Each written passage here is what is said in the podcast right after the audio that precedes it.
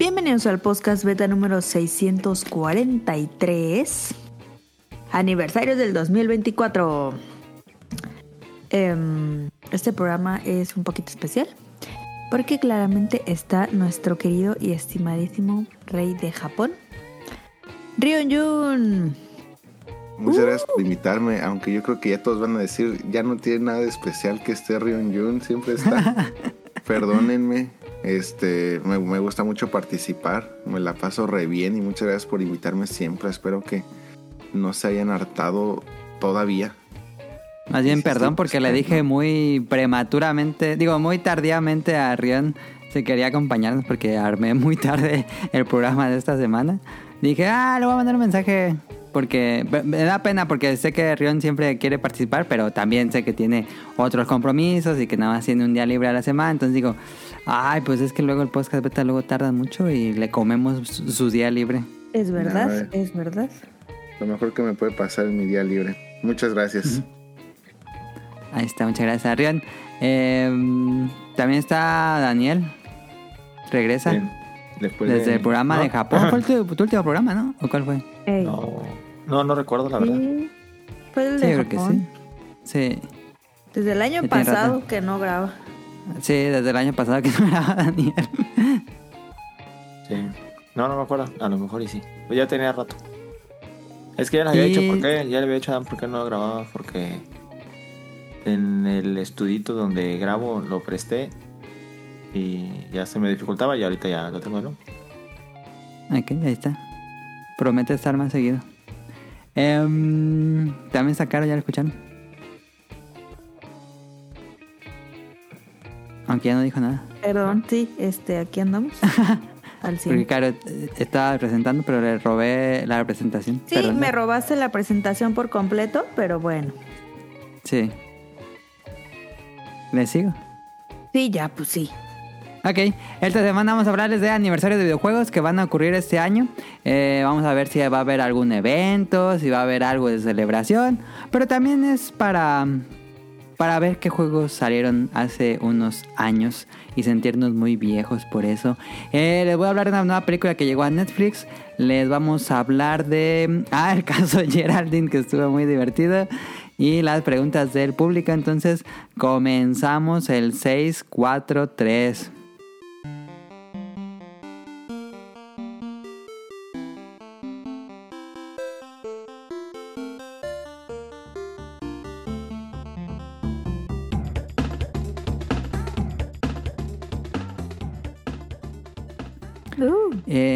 Eh, no dije yo, pero creo que ya saben que soy Adam o mi niña en Twitter. Eh, les pregunto, a ver, Caro, ¿qué jugaste en la semana? Mira, estuve jugando eh, variado. Intenté jugar el simulator, pero que tengo que pagar. Y yo, ¿cómo que tengo que pagar? Power Wash Simulator. Ajá. Que Pues tengo sí. que tener el otro. Entonces, pues no jugué, ¿no? Cuesta luego- 590 en Switch. Ah, O, o si, o si compran la suscripción de 500 varos. la perrona del de Play Plus. 5, del Plus, la- ahí, ahí sí lo dan. ¿No Gratis. está en el Game Pass, Caro? ¿No le preguntaste aquí que si está en Game Pass? A lo mejor está en Game Pass. Ah, a ver, espera. A ver, yo me fijo de una vez. Ya se fue. ¿Y qué? ¿Y qué? ¿Puedes ver si está. ¿Cómo se llama? Power Wash Simulator. Power, Power Wash Simulator en el Game Pass de Xbox. Pero fíjate que tiene Power Wash. Ajá. Que. No, no, a mí me pasaba, ¿no te pasaba, tío? ¿Qué? Que me daba este. Al principio me mareaba bien machín ese juego. Ah, ¿no? No mames, yo lo he jugado intensamente y nunca me he mareado. O será. No sé, yo es que yo luego me mareo. Con los Sí. FPS me, pa- me pasa mucho. Desde, que, desde que cambié de tele. No. No, a mí nunca me he mareado. Creo que sí está, ¿eh? Sí está, creo que Sí está en eh, Game Pass. la- creo que sí está en Game Pass. ah. Ay, para que lo juegues en el Xbox, Caro. Ah, bueno. Mm, Está comiendo algo que no. ¿Algo sí más que falte, Caro? Incluido en- con Game Pass. Ah, qué bien. jugué el Suica Game. Ajá. Jugué Tetris. Jugué 99. Sumo. Ajá. Ok. Tetris 99. Llegué a los 50. Ok. Eh, jugué Suma, Su- Suica Games, Suma, Tetris. Intenté el Simulator, pero no funcionó. Y el Vampires. Ok, ok, ok. Eh, Daniel, ¿qué falta de semana? Estuve jugando el Power Wash Simulator. ¿En dónde vas en Power Wash? La B. que llevaré. ¿Qué será? ¿Un cuarto de juego? Bueno, ya es que se va llenando la bolita. Ay, no me quedé fijado eso, fíjate. Ah, bueno, eh, el último que me quedé lavando el, un, un camión de bomberos. Ah, ya, sí, sí, sí, sí, sí, sí. Estamos muy cerquita. Yo el del camión de bomberos lo lavé el viernes. Sí, está Este, en, en Game Pass. En Game Pass. Ah, pues ahí está. Para aquellos que tengan Game Pass y quieren jugar Power Simulator y confirmen que es una adicción ese juego, es una adicción. Este, y les guste, Pero- espero les guste. Tengo una pregunta. Ajá, Estoy comiendo una tostadita. ok. Este, ¿es por tiempo? ¿O No, no, no. lo que no, te no. tardes? Lo que te tardes. Yo una vez me tardé como tres horas. Sí, de No hecho puedes. Si tienes 15 minutos, le, le lavas ahí 15 minutos y lo apagas y regresas y ahí se queda donde te quedaste. Sí, ¿Neta? ahí guardas. Sí. No mames, qué increíble. Si es no, que si ventana. en el Switch, no manches. Sí. Sí, lo voy a jugar y si me convence, ya lo compro. Yo así le hice una vez que cuando estaba limpiando una casa, llegaba de trabajar, decía, ah, nomás limpiar una pared ya. Ya limpié esa pared. Nunca limpiaba la pura ¿Y le pared, pues, limpiaba un poquito más. Sí, y no, no, no. y ya sí. lo apagaba. Pero a mí me Sí, gusta sí, irme, primero lavo todas las molduras, ahora voy a lavar todas las puertas, ahora voy a lavar. O, o luego- Ah, interesante, ¿eh? Yo no hago eso. no, siempre trato de hacerlo diferente. Ahora yo me voy a iría por lavar habitación, yo creo. primero todo el techo, ahora voy a lavar. Ajá. Y, y me voy de arriba para abajo, luego de abajo para Ajá. arriba. Yo, yo hago eso. Yo empiezo de, de arriba abajo, izquierda a derecha. Ajá, de izquierda a derecha. O una vez, la esa vez de la casa, lavé primero todas las molduras. La que es una casa embrujada, ¿no? Mm, sí, sí, ya lavé esa, pero no, no me acuerdo si. Sí, ándale, esa. La que te... No, la que tenía unos signos. ¿Esa? La que tiene unos signos. Que... Sí, la que tiene unos signos que según está embrujada. Ajá, pero que después eran nomás los... las partes de las tuberías, ¿no? Sí. está muy cagado porque tiene historia. Tiene historia el juego. ¿Ah, sí? Sí. Pero te lo mandan por mensaje de texto. Toda la sí, historia ¿no? del juego es por mensajes de texto. Si no los lees, no, ni cuenta, no te das cuenta de nada. Ajá, tienes que leerlos. Sí, Ah, no, ok. Pero sí, ca- cada cosa que laves hay una historia de por qué lo estás lavando. Ah, ok. Muy bueno. Yo tengo una este. duda. A ver, Rian. En el programa anterior dijiste que lo habías empezado. No sé si fue en el anterior o en el anteanterior, No, en el anterior que grabamos, la guía. pero habías comentado que lo estabas empezando a jugar por trabajo, Sí, si bien entiendo. sí. ¿Se viene algo especial? ¿Eres el, el ilustrador Pues, del libro de arte de Power nah. Wash Simulator? Eh, todavía no firmo contrato, entonces todavía podría hablar, pero ¡Hala! estoy haciendo un una mercancía que va a salir del juego oficial. ¿Del Power Wash? Garches oficial. No Con mames. ilustraciones de... ¿Neta? Sí.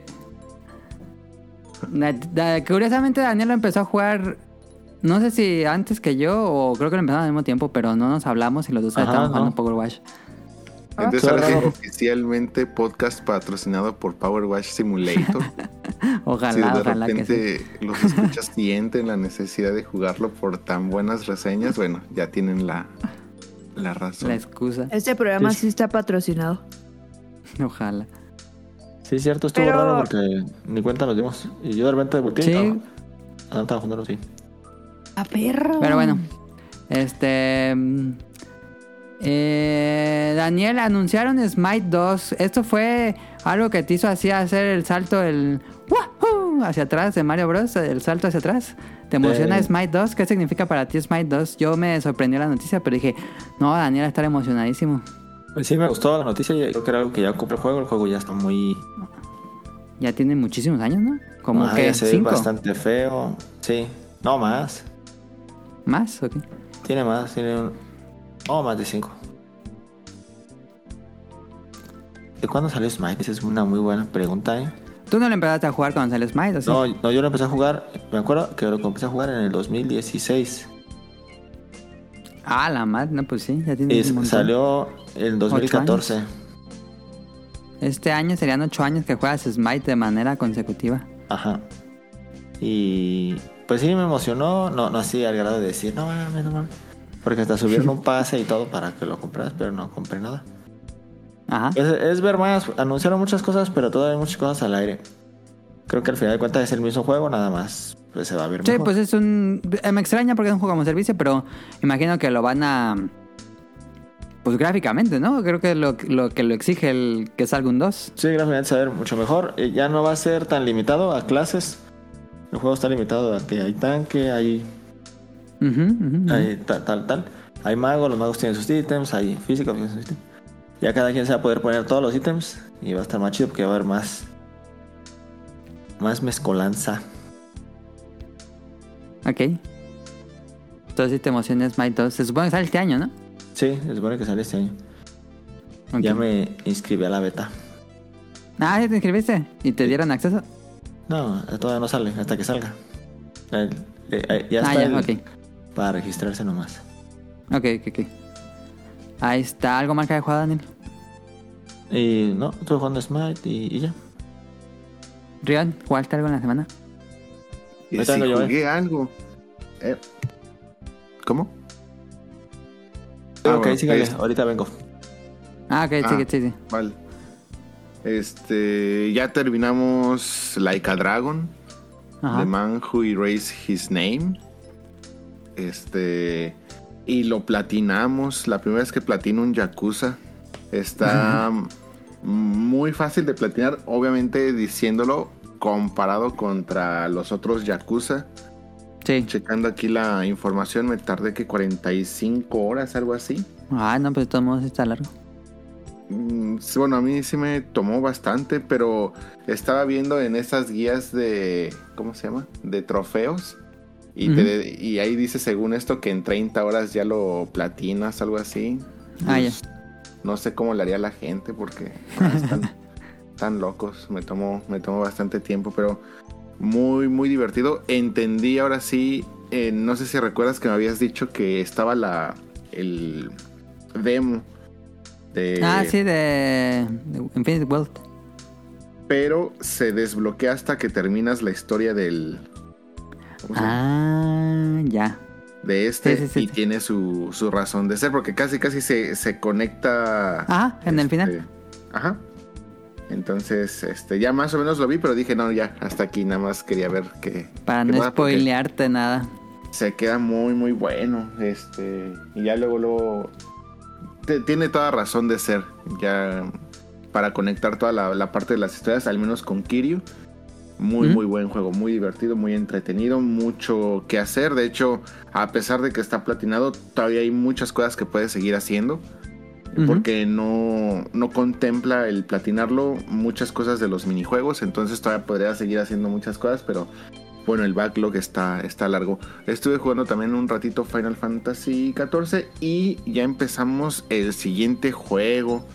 Estoy muy perdido porque apenas como que le estoy entendiendo, agarrando, siento que estoy muy extraño de llevar como a lo mejor unas 5 o 10 horas pero el año pasado vino alguien de Morelia y me trajo un juego. Ya lo estás jugando entonces. ya.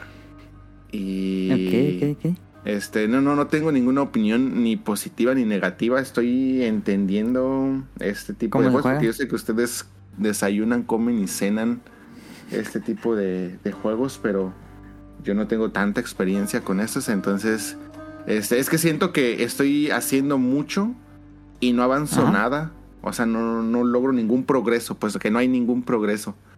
Porque Rion pues, está jugando Hades para dar el contexto. Entonces, este sí siento que estoy haciendo como que muchas cosas y que están pasando varias cosas en el juego, pero en cuanto al progreso dentro del juego siento que no avanzo nada. Entonces, ¿Pero a dónde has llegado? mm, o sea, en cuanto a A jefes.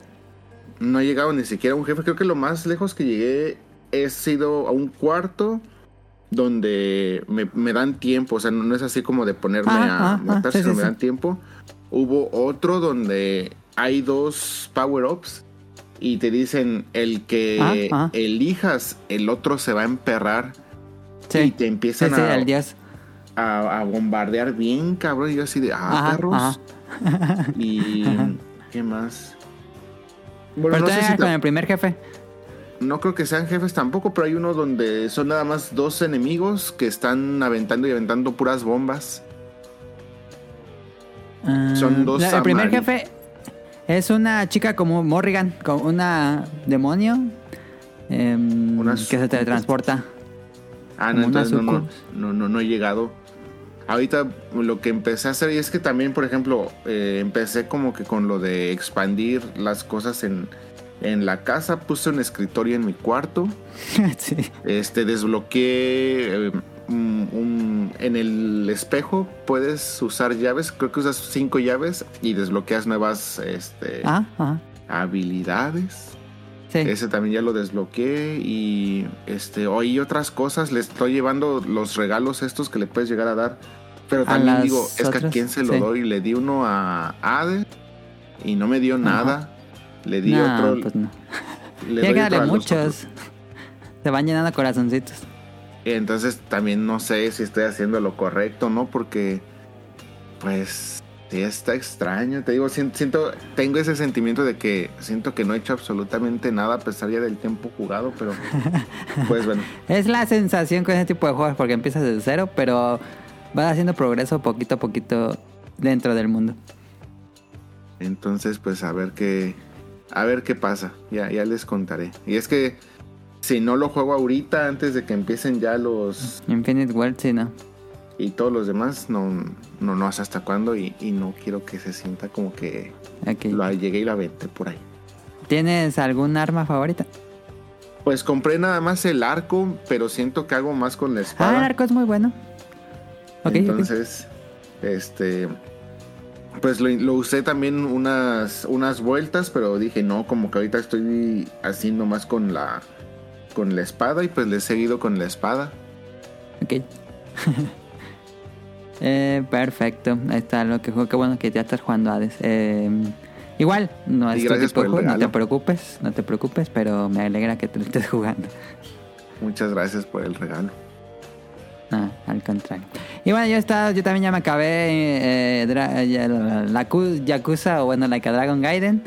Eh, buenísimo, el final está increíble. Desde que inicia que te dice el juego, a partir de aquí ya no puedes regresar.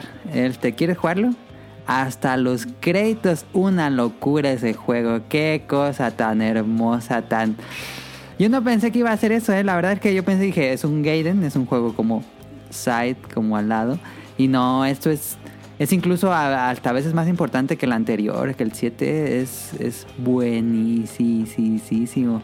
Me encantó, me emociona Infinite Wealth más, pero qué increíble tiene. De los mejores, yo creo que de los mejores momentos de toda la serie Yakuza, esa parte final estuvo increíble. Eh, y muy, deja muy, todavía muy muchas bonito. posibilidades abiertas. O sea, ahorita obviamente no voy a comentar nada para no spoilear absolutamente a nadie, pero casi todo lo que pasa y todos los que se involucran en esa parte final, Sí. como que dejan, o sea, más que resolver, dejan muchas preguntas abiertas que dices, ah, esto será importante para el 8 Ajá, ajá. o simplemente habrá sido un comentario X, pero Sí. eh, promete mucho, promete muchísimo el 8. Y ahí en el arte de Infinite Wealth se ven esos personajes. Entonces, bueno, este, a ver qué pasa. Em, y ya, eso fue lo que... Y bueno, Power Wash Simulator. Este, vamos al Beta Quest.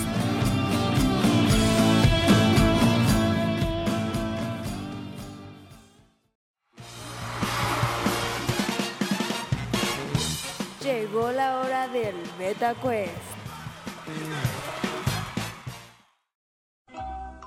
Eh, rápido. Como esta semana va a ser adivina, el, digo adivina. Esta semana vamos a hablar de aniversarios. Les voy a decir adivina el año de salida. Cinco juegos. Ustedes me tienen que adivinar el año de salida. El que se acerque más gana. No importa si se pasan. Entonces comenzamos. Tienen que decirme un año. Rápido, me dicen rápido para que no lo googleen. Mega Man X. ¿En qué año salió Mega Man X? Rion. 92. 92, Daniel. 91. Caro dijo 91, Lo 92. está Rion. googleando el vato. Daniel. ¿Te ha apagado? Daniel no está. No, creo que no está.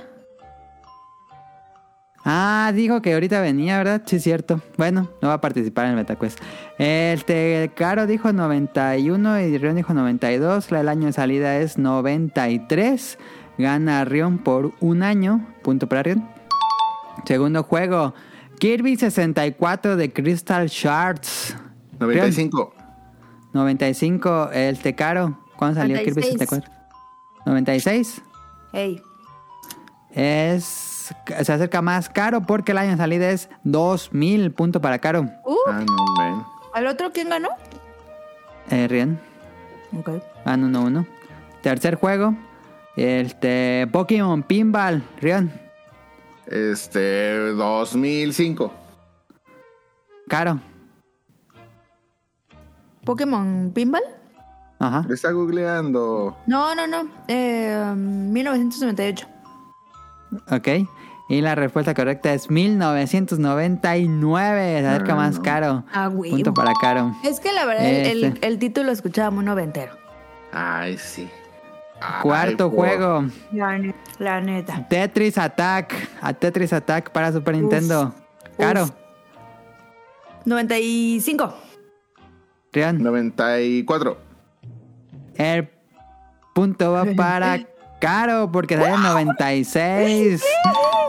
Por un año. Lleva tres correctas, Caro. Este, y el último juego, Super Mario Galaxy. Caro. 2004. Rian. Este, 2010.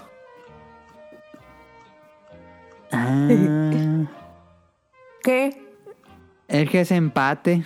Los dos ¿Por se qué? latinaron a, al- la diferencia del 2004 y el 2010. Al año de salida es la misma. ¿Cómo? Punto para los dos. Modos no, ganaría Caro. explícame, explícame. Tú dijiste 2004, Rion dijo 2010 y salió en 2007. Ah, Son 3 y 3. Pero no importa. Punto para los dos. Gana Caro el Beta Quest. De adivina el año de salida. Ahí está. ¿Qué pues, Ganó. El primer Beta Quest que ganó. Eh, Ya acabamos el. Beta Quest, Daniel.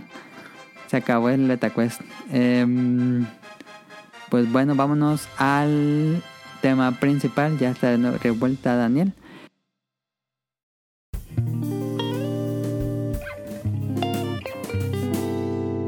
Tema principal.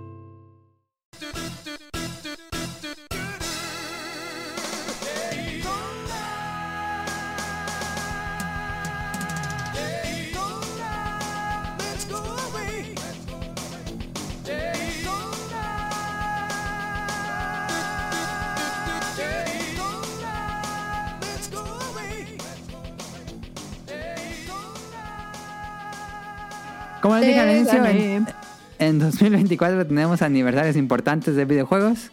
eh, y están interesantes, hay unos muy buenos. eh, entonces, vamos a platicar si creen que va a haber un anuncio. A recomendar los juegos, por supuesto.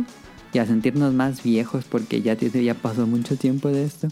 Eh, vamos a comenzar con el, los trein- el juego que, tiene- que cumple, o más bien la serie que cumple 35 aniversario. Que puse 35, 30, 20, 15 y 10, que son como números más. Cuando son aniversarios fuertes, generalmente son estos números. No puse 25, pero en el 25 no había casi nada. Entonces dije, nada, ¿para qué pongo? 35 aniversario cumple la serie Mother, que salió el 27 de julio de 1989. El, el primer juego de Mother de Shigesato Itoi. La serie, el primer juego no llegaría a América, sino hasta el segundo con Airbound, que ahorita vamos a hablar de Airbound. Eh, pero la serie cumple 35 años.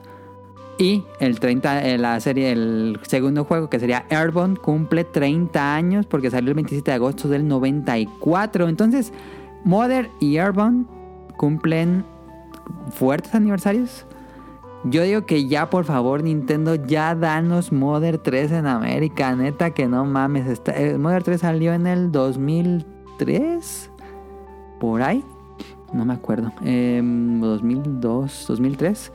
eh, y nunca ha salido en Occidente. Hay un fan translation muy bueno, em, pero yo no lo he jugado por estar esperando a una manera legal. Pero si este año no sale, yo ya lo voy a jugar como sea, pero voy a jugar Modern 3 porque, bueno, por lo menos el 2 me gusta mucho, no he jugado el 1, pero el 2 es buenísimo. ¿Creen que haya algo de Airborne o ya es una serie prácticamente muerta de Nintendo? Estos eran juegos RPG con un toque muy caricaturesco al estilo Charlie Brown, pero como los japoneses haciendo una versión cartoonish de América.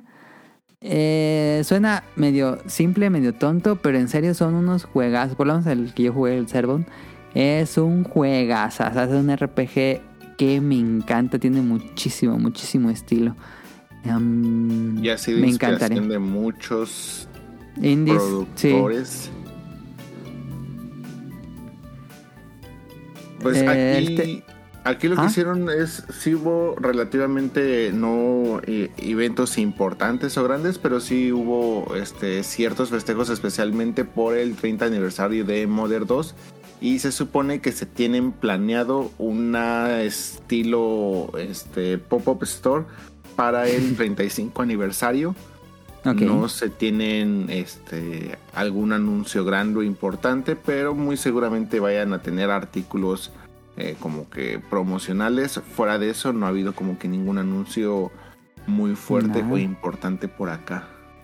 Shigesato Itoi dijo que ya nunca va a hacer otro juego de la serie, entonces yo le creo. Es una trilogía, está bien, no necesitamos otro juego.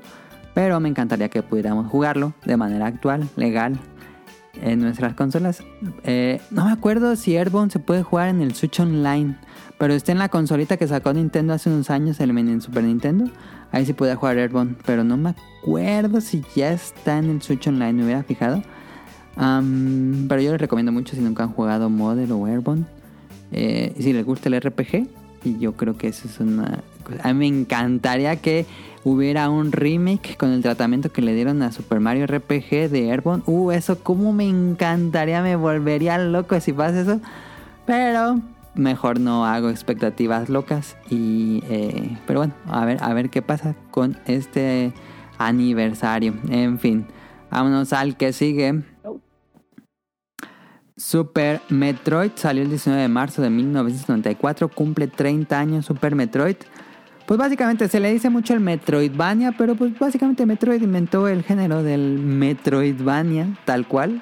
Después lo refinaría un poco con su propio estilo Castlevania Symphony of the Night, pero ahora sí que el precursor, precursor, precursor es Metroid, eh, y en especial Super Metroid.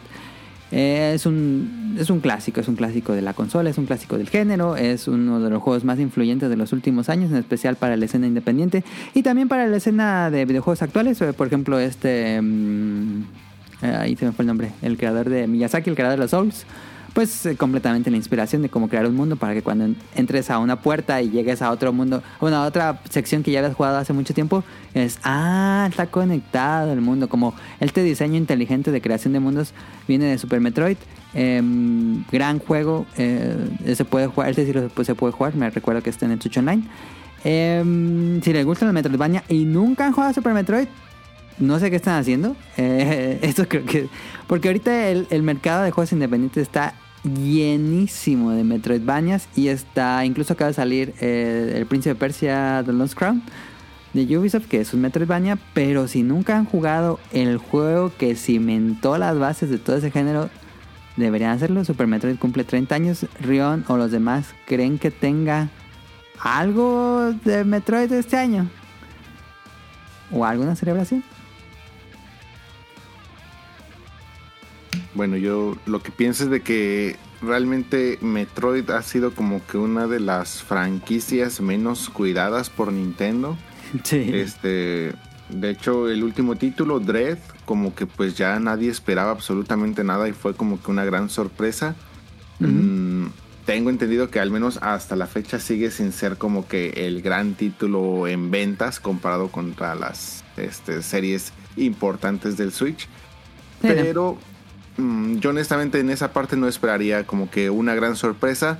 Lo que sí me tiene como que en expectativa y abierto a cualquier tipo de posibilidades, pues es lo que veníamos comentando en el programa pasado de que pues cuando nos suelten la bomba del Switch 2 o Switch Upgrade o lo que sea que vayan a, sacar, pues pudiera estar acompañado de anuncios importantes, no necesariamente para el lanzamiento o no necesariamente para este algo cercano, pero así como que proyectos tentativos para la consola y pues posiblemente ahí tengan a- algo preparado. El rumor dice que lo que hicieron Dread, que creo que es Mercury Steam, si no me equivoco, eh, están haciendo un remake de Super Metroid. Quién sabe si sea verdad. Y también Pero estaba leyendo de que por fin como que Nintendo otra vez estaba intentando soltar algunas este, franquicias con Sí. otras Con estudios externos. desarrolladoras.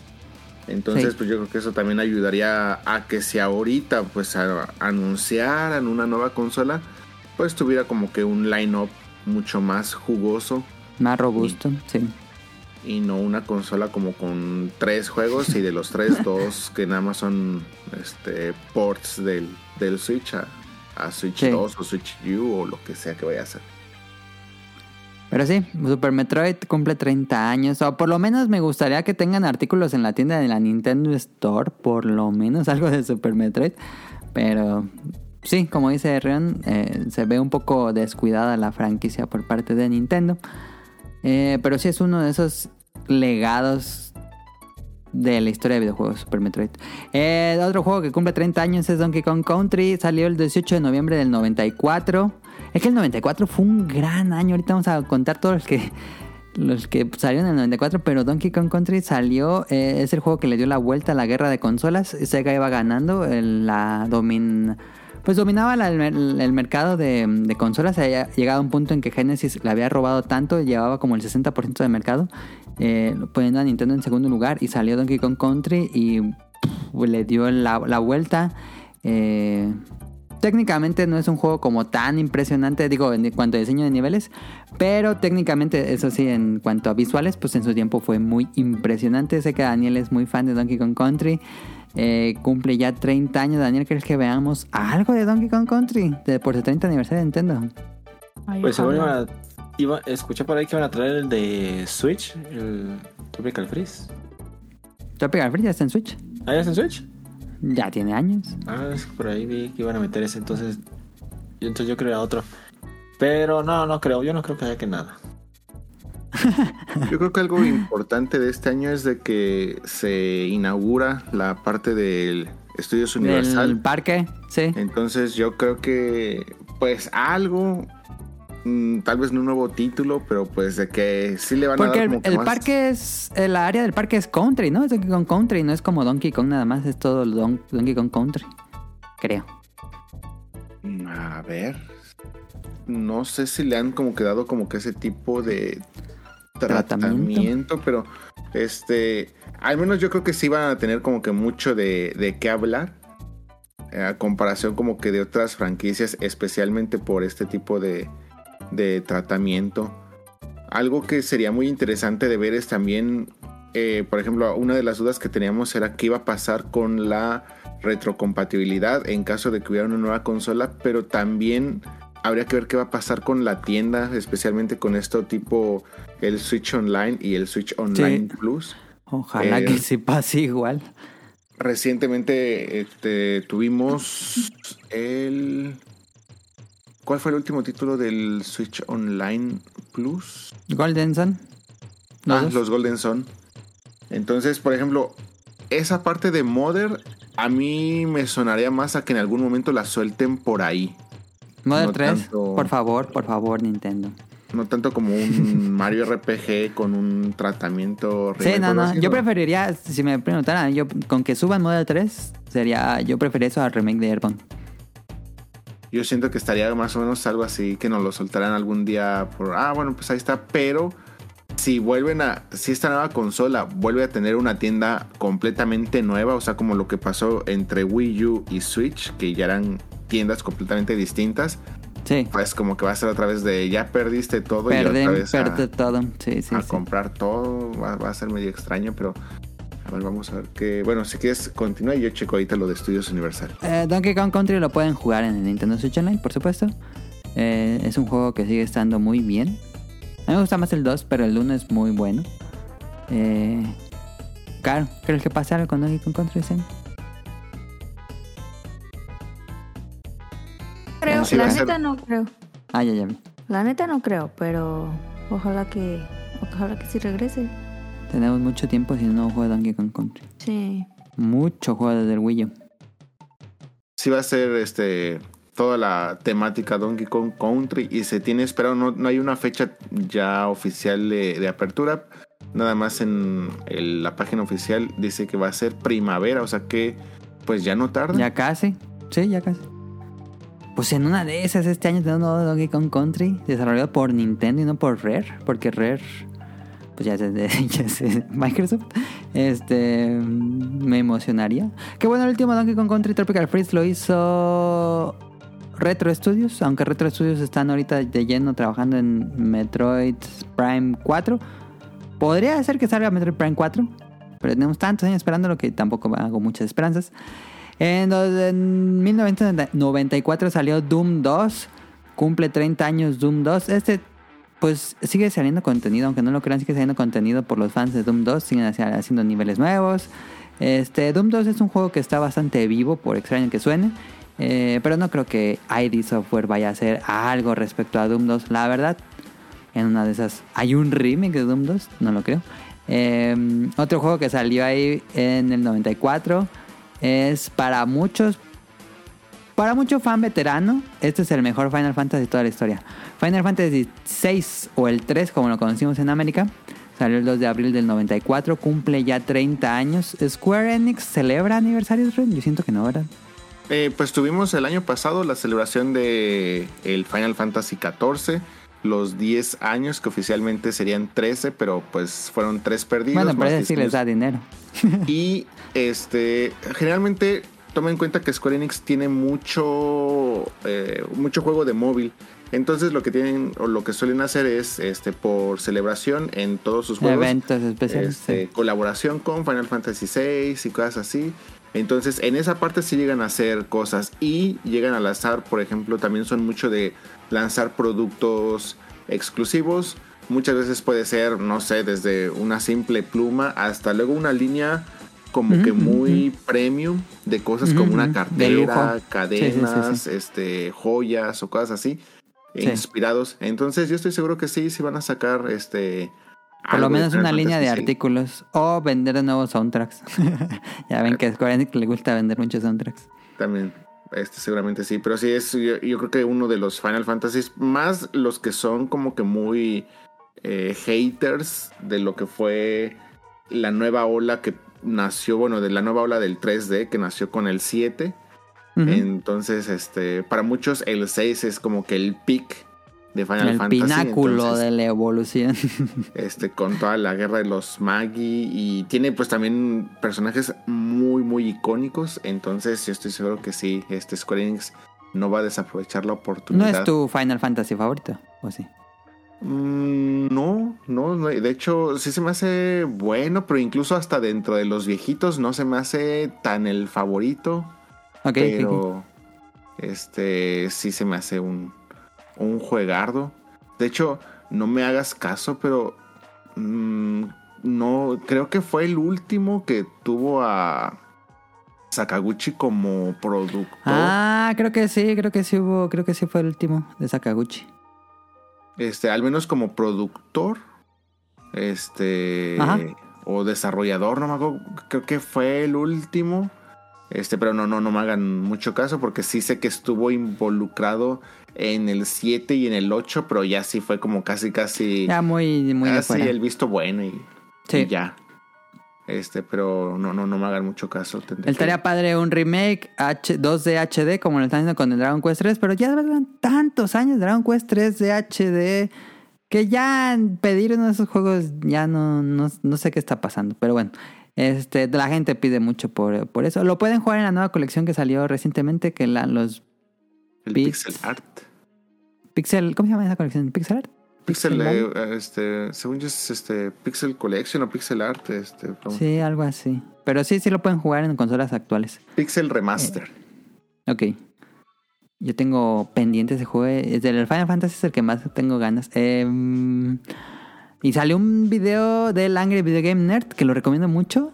No, no se queja del fuego, sino que es como una carta de amor de que es sus RPGs favoritos del Angry Video Game Nerd. Gran video ese que sacó a finales de año. El 21 de septiembre del 94 salió Taken. Taken cumple 30 años este año en septiembre. Pero este sí va a tener juego. A diferencia de todos los otros que hemos dicho, este sale en. La próxima semana sale Taken 8. Y pues creo que un juego nuevo después de muchos años que los fanáticos lo han pedido, pues es más que suficiente para celebrar el 30 aniversario de Taken. Eh, este sí están bien, van a comer bien los fanáticos de Taken. El 3 de diciembre del 94 salió el PlayStation 1. PlayStation llega a 30 años este 2024 por lo menos en su lanzamiento japonés, el primer lanzamiento que hubo. Entonces, 30 años. Eh, Lo más probable es que, pues yo me imagino que vaya a salir algún Plate, Control, consola, edición de 30 aniversario. Lo hicieron en el Play 4. También hicieron este, este como muy bonito de legado que hicieron como de Play 1. Em, Daniel, ¿crees que salga algo de PlayStation 30 aniversario? ¿Algo? Ah, a lo mejor alguna edición de algún control o algo así, ¿no? Pero ¿Comprarías un DualSense temático del Play 1? pues dependiendo si está muy caro o así, no. Y es que yo digo, yo no, nunca jugué Play 1, yo siempre tuve Sí, Daniel no 64. fue. No le tiene tanto apego al Play 1 porque Ajá. es de 64. Pero sí, si no estaba así muy caro y porque va a ser lo mismo, obviamente. Sí, me Sí. animaba, si no, no. Ok. Rean, ¿crees que veamos algo del PlayStation 30 aniversario? Pues algo curioso es de que también por acá recientemente hemos tenido muchísimo merch.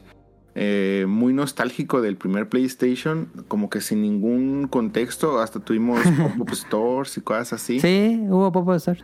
Entonces, eh, no, no sé si tengan planeado algo importante. Este año tenemos, bueno, ya próximamente vamos a tener el upgrade de los Dual Sense y del Plus 3D. este. Bueno, de los audífonos. Y sé que hubo una imagen medio viral, al menos en los piperos, en fin de año, de que a una persona que salió de Sony le dieron un PlayStation 5, este, como que versión PlayStation 1.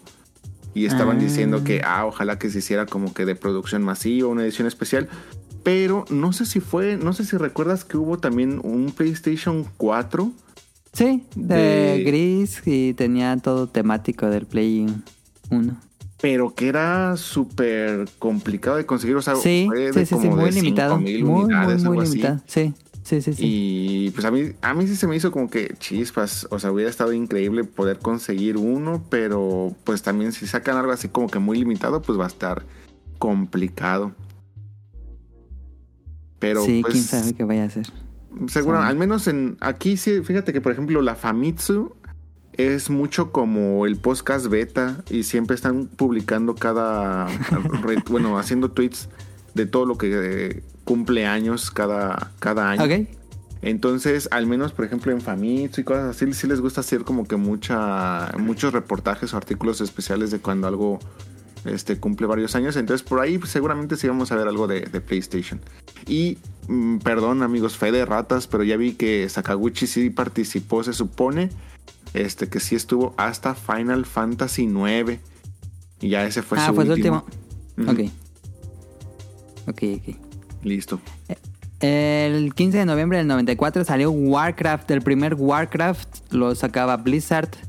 Eh, en la oleada de esa época fue mucho. La medida de los 90 fue mucho RTS.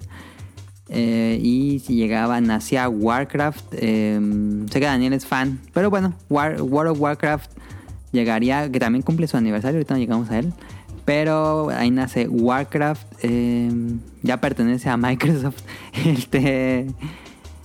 Pues yo creo que sí va a haber, tiene que haber algo en Wo- World of Warcraft. Digo, yo no soy jugador ni nada. No me imagino un nuevo juego de Warcraft tal cual. Porque el RTS ya está muy moribundo, siento yo. Um, pero bueno, este, ahorita que hablemos de World of Warcraft, pero como va a ser también el aniversario de World of Warcraft, pero no creo que importe tanto el primer Warcraft. El 29 de julio del 94 salía Polisnauts, que ah, yo nada más le pido, lo puse nada más para pedirle a Konami que ya saque Polisnauts en alguna, por lo menos descarga digital o, o algo donde podamos jugarlo ahí en el Switch o no sé, pero yo, yo nunca he jugado Polisnauts, no tuvo lanzamiento eh, occidental, se quedó solo en Japón, es una obra de Kojima. Que no sé, a lo mejor ya no lo sacan porque sería como muy... ¿Cómo decirlo ahora? Políticamente incorrecto. Hay unas escenas ahí media políticamente incorrectas. O cosas que puedes hacer con algunos personajes. Em, me encantaría jugarlo. No soy mucho de visual novel, la verdad. Este es como un visual novel muy eh, cinematográfico de Kojima, de sus inicios ahí. Bueno, no, no sus inicios, sus mediados de carrera.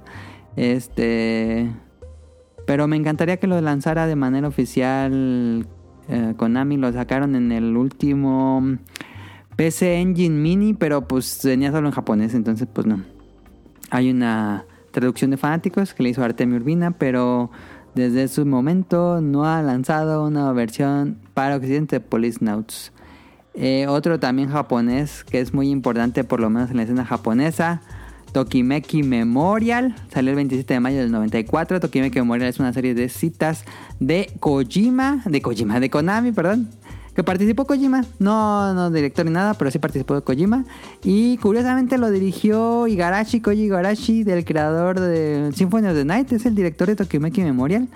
Eh, Tokimeki Memorial es muy, muy, muy importante en el mercado japonés porque definió muchas cosas que harían o crearían el género de citas eh, o simulador de citas, eh, que es más que nada un juego de administración de recursos. Tú decides a qué clases vas, si vas a hacer ejercicios, si vas a, si va, en la tarde, que, cómo lo pasa en persona.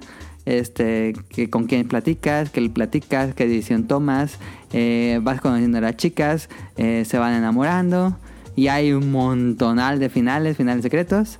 Eh, de acuerdo con la chica que te quedes. Eh, es muy importante Tokimeki Memorial en el desarrollo japonés. En América siempre fue muy mal visto. Siento que fue muy estigmatizado y por lo mismo nunca llegaron juegos donde salías en citas con chicas. Este, pero en Japón no hay tal problema. En Japón sigue siendo un género popular. Eh, pero pues cumple 30 años Tokimeki Memorial. Puse estos dos juntos porque son de, de Konami, pero pues Konami no, pues ya ni hace casi nada por sus licencias viejitas, entonces no espero nada, pero bueno, quería mencionarlas. Y por último, en marzo sale Daytona USA, o el juego de, clásico de Daytona de arcade llega, salía. Después llegaría a consolas, pero su salida en arcade sería en el marzo del 94. Em, yo no soy fan de Daytona, pero los pidió ahí Festomar. Eh, Salió en el Xbox 360. Lo pueden jugar en Xbox One, creo. Igual en Xbox Series debería poderse. Pero sería padre que lo volvieran a sacar el Daytona USA, es de Sega. En el Yakuza este Gaiden puedes jugar el juego antes de que saliera Daytona. Ay, no me acuerdo cómo se llama. Pero lo puedes jugar ahí en, las arcades de Yakuza. Pero pues ojalá Sega saque una remasterización de Daytona. Ya la tienen, nada más que la saquen. Eh, como les decía, en el 94 salieron muchísimos juegos. Aquí puse una imagen con todo el juego que salieron. En serio salieron muchísimos. Sonic and Knuckles, Sonic 3, Bomberman 2, Super Bomberman 2. Salió Alien vs Predators, que para mi gusto es el mejor beat'em ups de la historia. Salió Kingsfield. Kingfield de, sería el, juego cero de Dark Souls. O bueno, Demon Souls. Este, eh, ahí, ahí, están los creadores de ese juego, de ese género. Eh, Miyazaki se encargaría de hacer los juegos de Demon Souls en base a crear un nuevo Kingsfield, como les, platicamos en el programa. Salió Mega Man X2, Wario Land, el Game Boy. Ah, salió un montón, un montón de juegos. Point Blank, yo soy súper fan de Point Blank. System Shock, System Shock sería el juego que sería antes o la base para Bioshock. Salía Knights of the Rank ¿Cómo se llama? Knights of the Round Table. Salía acá de Dinosaurios, también los dos de Capcom. Salía mucho beat'em up ese año. Em, y bueno, para no hacer muy largo el programa, esos fueron los de 94. Salió Ridge Racer. Em, pero bueno, ahí está. Perdón, ya no lo dejé hablar al final, pero no sé si quieran comentar de alguno. Ah, de Tokimeki Memorial pasó algo muy chistoso porque mm, si bien fue popular, pues cuando salió, pues también mm, había muchísimo, muchísimo título como que dedicado a esta cuestión de, de citas. De citas. Ajá. Pero algo que la rompió completamente y que de hecho fue un hitazo desde el PlayStation 2 y que este hitazo se llevó al Nintendo 10 y que ayudó muchísimo a las ventas, este, principalmente sí, sí, al. Nintendo 10, fue el Tokimeki Memorial, pero la versión para chicas, que ya fueron la serie de. Tokimeki Memorial Sí. Girl Side, o bueno, son los Ujú. títulos este, que llevan. Y hay también un resto, como se pueden imaginar, hay un resto de títulos de Tokimeki Memorial. Y también Sí. muchos de esos, casi todo lo que tiene que ver con Nintendo 10, 10i y cosas así, son Tokimeki, eh, Tokimeki Memorial Girl Side que siguen siendo muy muy populares. O sea, si yo creo que le preguntas a cualquier chica, eh, cualquiera de ellas llegó a tocar algún Tokimeki Memorial. Porque pues si bien había mucho eh, título o juegos de este tipo de citas enfocado para el público masculino, pues obviamente ellos dijeron, oye, pues si les ponemos de estos eh, personajes... Lo hacemos muy, al revés, como el meme. Este, pues igual y a lo mejor yo creo que sí pensaron que no iba a tener como que tanto pegue, pero no, la, la- la rompió. De hecho, yo sí recuerdo todavía muchísimo que cuando era bien común ver este como que las ventas de títulos en Japón, Ajá. casi siempre que salía un Tokimeki Memorial era verlos semanas y semanas y semanas dentro del top porque la, la rompía completamente. Actualmente pues la saga sigue teniendo un resto de lanzamientos para teléfonos móviles. Desde el 2007 como que llegó a abandonar los Consolas. las consolas y ya de las últimas que hubo fueron este en el 2012 para el PlayStation Portable que de hecho también fue para las chicas que fue un Girl Side y este tuvimos el último que fue para el Nintendo Switch que también es para las chicas que es eh, un Girl Side entonces este juego se terminó eh, inmortalizando en el mercado japonés pero como un título para chicas Ok. A mí me gustaría mucho jugar el 1. Eh, no hay todavía una versión oficial, por supuesto. Pero hay una traducción de fans. Creo que estaba en desarrollo una traducción de fans. Sé que es muchísimo texto. Eh, vean el video de 6, la reseña de 6 horas de Tim Rogers de Tokimeki Memorial. Es uno de los videos del internet. Está increíble ese video. 6 horas, 6 horas. También sale en el 94 Wild Guns. Wild Guns es una joyaza. No, hombre, Wild Guns es una locura. No entiendo por qué no existen más juegos como Wild Guns. Se me hace raro que no existen juegos independientes de estilo Wild Guns. Es, para que no conozcan Wild Guns, es básicamente como Gears of War en el Super Nintendo. Así como lo escuchan. Es una locura Wild Guns. Me encanta y sí me extraña que no existan más juegos como Wild Guns. En fin. Juegos que cumplen 20, ani- 20 aniversario, por supuesto, comenzamos con el más importante. Monster Hunter cumple 20 aniversario el 11 de marzo del 2004. Dijeron que este, ese día van a liberar la encuesta de popularidad de cuál es el monstruo más popular de la serie. Y ya, en serio, ese va a ser el anuncio del aniversario de Monster Hunter. O por lo menos en el último anuncio de Ryoso Sugimoto. Y se espera que en verano salga el primer tráiler ya en forma y muchísima más información de que va a ser Monster Hunter Wilds, el nuevo juego de Monster Hunter que fue anunciado en los Game Awards. Pero dejando de lado eso, a mi gusto va a ser una celebración un tanto insípida. Va a haber una celebración ahí de Zoids con los Monster Hunter, pero bueno, habrá que esperar a ver si hay más. A mí me hubiera gustado que fuera el nuevo juego, pero entiendo, si le dan un año más que salga mejor el juego, no hay problema.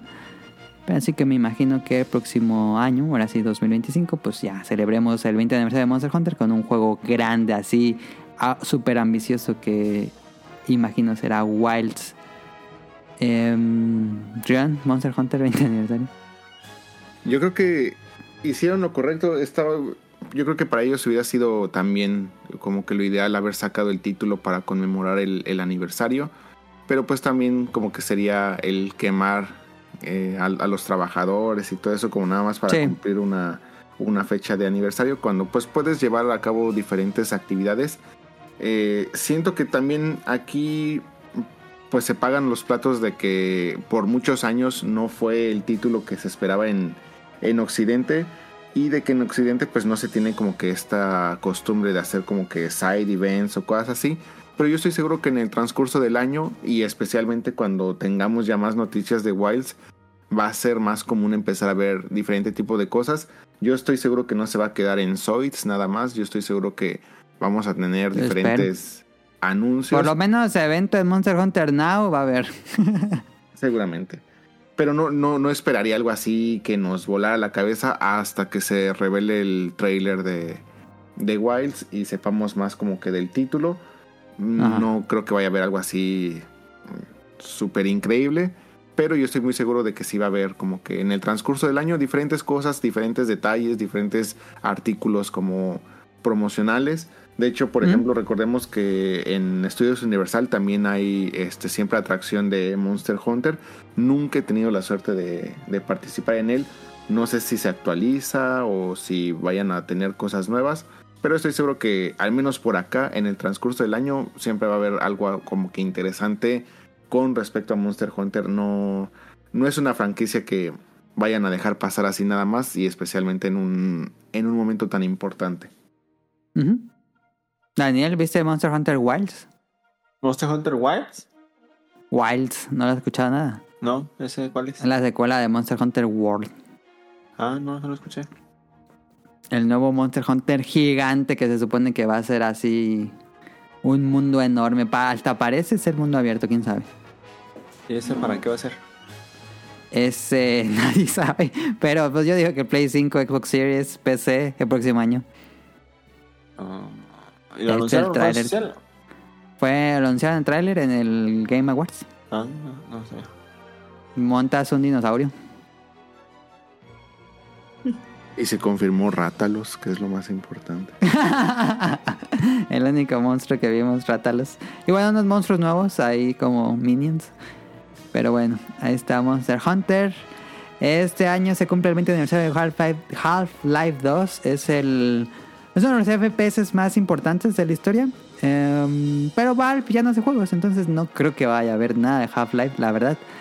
Tiene, desde que tiene la Valve Steam, pues ya no necesita, ni siquiera necesita hacer juegos. Entonces, dudo que vaya a haber alguna celebración de este juego, pero podría pasar.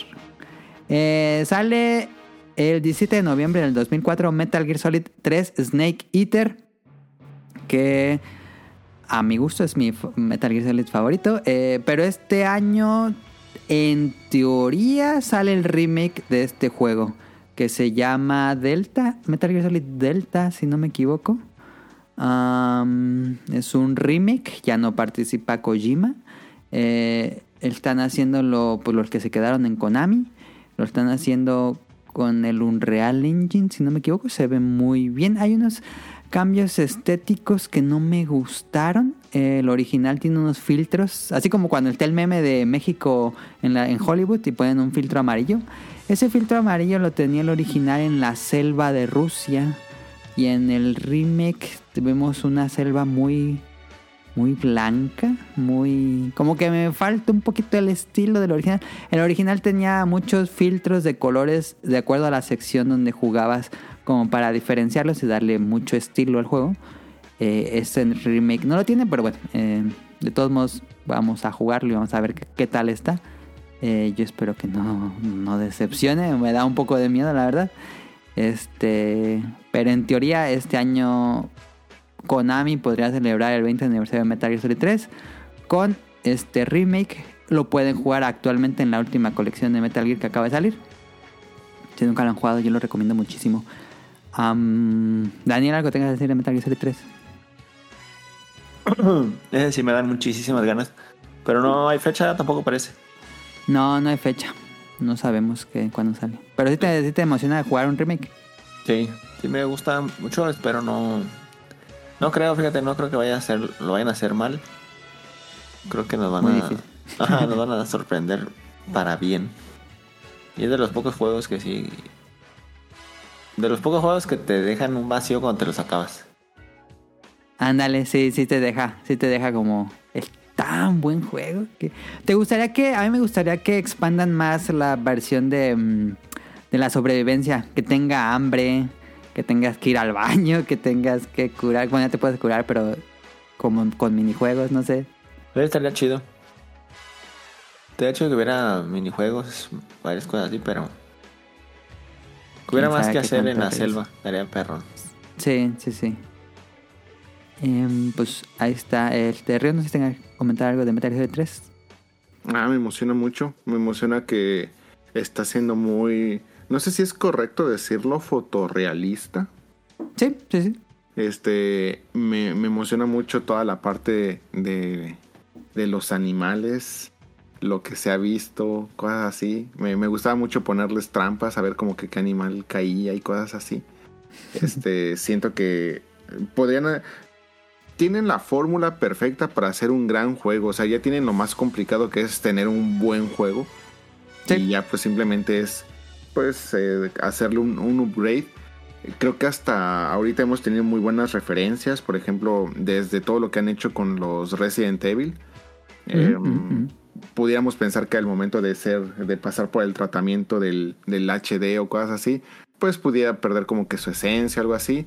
Hasta ahorita, pues yo creo que hemos tenido muy, muy buenos ejemplos de, de cómo se deben de hacer los remakes, de cómo se deben de hacer estos upgrades. Entonces, pues yo espero que Konami al haber tenido como que abandonado tanto tiempo su serie, pues tenga gente o tenga talentos que le ayuden a, a hacer algo increíble con este Metal Gear Solid, porque si todo sale bien, este, o sea, entiendo por qué es el juego favorito o el Metal Gear Solid favorito de, de muchos, pero me gustaría mucho, el mío es el 2. Y me gustaría que pues Ah, en, en algún momento Tuviera su, su remake.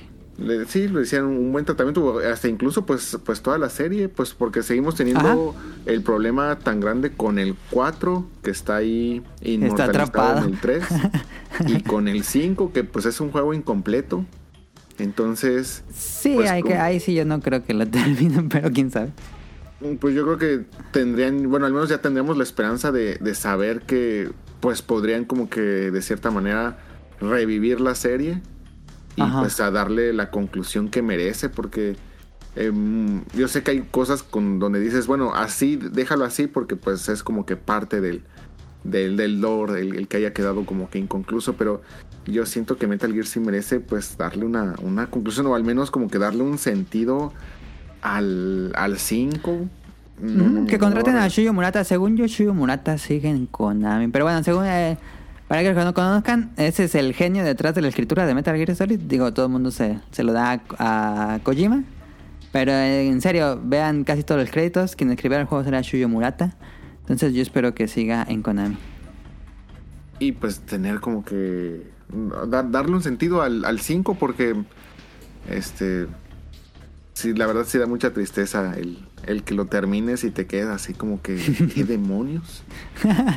Eh, yo me doy con que el 3 tenga el control del 5. Híjoles, el control de Metal Gear Solid 5 es top 3, top, top 5 de lo mejor control en la historia de videojuegos. Tanta libertad que tenía ese control, tantas acciones que puede hacer. Buenísimo ese juego, por lo menos el control. Qué cosa tan increíble les queda ese control. El 21 de noviembre del 2004 sale Nintendo 10. No creo que vaya a haber nada de- del aniversario de Nintendo 10. Eh, pero bueno, eh, ahí sí es- no lo saltamos. No, no, Nintendo nunca hace nada por eh, aniversarios de consolas. El 26 de octubre del 2004. El 2004 también fue un, un año muy productivo en videojuegos buenos. Se repitió del 94 al 2004. Lástima que en el 2014 no fueron tantos, pero bueno, este salió GTA San Andreas, que básicamente en México, se- yo digo, no tengo pruebas, pero tampoco dudas. GTA San Andreas fue el juego más popular del 2004, 2005, 2006 y no sé cuántos años más. En serio, a donde volteabas había GTA San Andreas, ¿o no, Daniel? Sí, a cualquier ciber, a cualquier Nintendo, a cualquier. A cualquier tienda, a cualquier Te tianguis. encontrabas en el pirata con la portada, miles y miles de portadas de GTA San Andrés. Es un juego muy latino, ¿no crees, Daniel? Sí, es un juego súper Mm, Pues sí, super. ¿Quién no lo jugó en su tiempo? ¿Quién no, quién no iba al ciber y se aventaba su hora de nomás ir a matar gente? Sí. Sí, creo que era, era- es que aparte era muy, muy, muy divertido. Era un juego que no ocupabas enseñarte mucho a jugar, nomás ibas, agarrabas la pistola y matabas a quien fuera. Sí. Creo que era. A pesar de que tenía pues su profundidad, tenía muchas misiones, tenía muchas cosas que hacer. Pues era un juego que en dos minutos ya estabas jugando y matando a quien quieras. Hace unos años salió un re- bueno, no una remasterización para consolas actuales que le fue horrible y los personajes tienen como salchichas en vez de manos. No creo que nada haga, no digo, no creo que haga nada Rockstar porque el siguiente juego de GTA, que es GTA 6, es en San Andreas. Entonces, ese sí sabías, ¿no? Ah, no, sí estabas en Japón, Daniel, cuando vimos el trailer. Ese va a ser en San Sí. Andreas, Daniel. Sí. Pero no tiene fecha, ¿verdad? Tampoco. Ese es 2025, este no sale este año. Ah, sí, 25. Sí, 2025, GTA 6. Entonces, no va a haber nada de aniversario de GTA San Andreas. Pero bueno, estaría bien que le pusieran un parche porque el último juego les quedó horrible. Que se lo encargaron a un estudio que no es Rockstar, claramente. El 23 de noviembre del 2004 sale World of Warcraft. Este sí ha sido un boom. El juego MMO más MMORPG más popular en la historia. Con millones y millones y millones de usuarios. Aunque con los años ha ido en declive sigue siendo eh, algo importante. Tiene 20 años ya este juego y sigue recibiendo actualizaciones. Eh, se vienen tres expansiones. Anunciaron tres el año pasado. Anunciaron tres expansiones grandes. Entonces todavía le queda bastante contenido. Imagino que pues va a haber muchas noticias, muchos eventos. Yo soy muy ajeno a este juego, pero bueno, eh, estoy más que seguro que Blizzard está dándole buen trabajo a hacer algo de aniversario. También salió World of Warcraft Classic. Por si quieres jugar el como cuando salió, puedes jugar también este MMO en sus inicios y puedes jugar el actual. Entonces hay mucho contenido para World of Warcraft. Ese sí va a ser va a tener su evento de celebración. El 9 de noviembre del 2004 lo esperamos con muchas, muchas, muchas ansias. Salió Halo 2, que es un gran, gran juego. Eh, viendo el estado actual de Microsoft y de 343, no creo que hagan nada. Pero bueno, salió. Halo 2 tiene su 20 aniversario. Daniel, ¿crees que hagan algo para Halo 2? ¿Para Halo 2? Pues es el 20 aniversario. Ah. No, no van a hacer nada. No, ¿verdad? No, ya está la Master Chief Collection. muerto. Sí. La gente lo sigue jugando, aunque no lo crean. Eh, se puede jugar en la Master Chief Collection. No les quedó muy bien el online, pero la gente lo juega más que el. ¿Cómo se llama el último? Infinity. Que ya anunciaron que van a matar al Infinity. Sí, pues sí. Um, Nadie lo jugaba. Sí, pues, pues qué esperaban. Pero bueno, este. eh, no les pregunto a los demás de Halo ni de World of Warcraft. Far Cry cumple 20 años. La serie de Crytek, inicialmente es de Crytek, después lo compraría Ubisoft. Pero Far Cry cumple 20 años este 2004. No, no va a haber juego de Far Cry este año. Ya saben que Ubisoft ahorita anda bien en ultra crisis. Y bueno, si quieren jugar un Far Cry, ya está el último avatar que salió, el de Pandora, no sé qué. Eh, pero bueno, salió Far Cry. Es, estuvieron buenos cuando estaban. Después del 3 es lo mismo, según yo. Pero. Por ahí está. Far Cry cumple 20 años. También el 4 de noviembre del 2004 sale The Legend of Zelda Minish Cap. Ah, este lo pueden encontrar ahorita mismo en el Nintendo Switch Online. Fue con los juegos que iniciaron el servicio de Game Boy Advance. Es un juego muy, muy, muy, muy bonito. Es de Capcom. Eh, también los anteriores de Game Boy eran de Capcom, pero este también es de Capcom. Y es de este, el creador de Breath of the Wild y de Tears of the Kingdom es el mismo creador.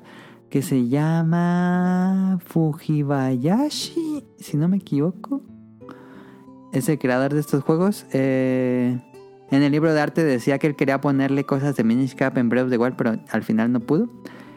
Eh, Rion, ¿es posible ver un remake al estilo al, de Link's Awakening de Minish Cap?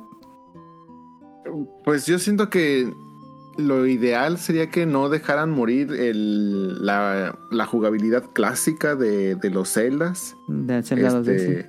Obviamente yo creo que las ventas y el público ha respaldado el que si de aquí en adelante el rumbo de los Zeldas va a ser el Breath of the Wild, este pues está, está bien, pero pues que no dejen morir a, a la jugabilidad clásica.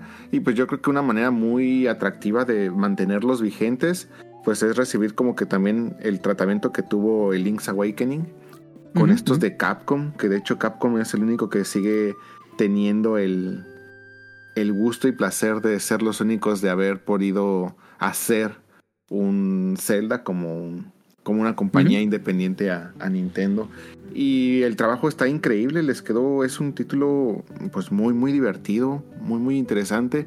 Este, lástima que pues también todo este tipo de títulos son eh, cortos a comparación de, de lo que son como que los, los Zeldas, pero pues valen mucho la pena.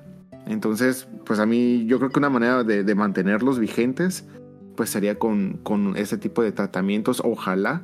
Y si no, pues eh, algo incluso como lo que hicieron con eh, A Link to the Past, que es sacarle una secuela. Nadie lo esperaba, pero Ay, estaría increíble en la secuela de Minish Cap.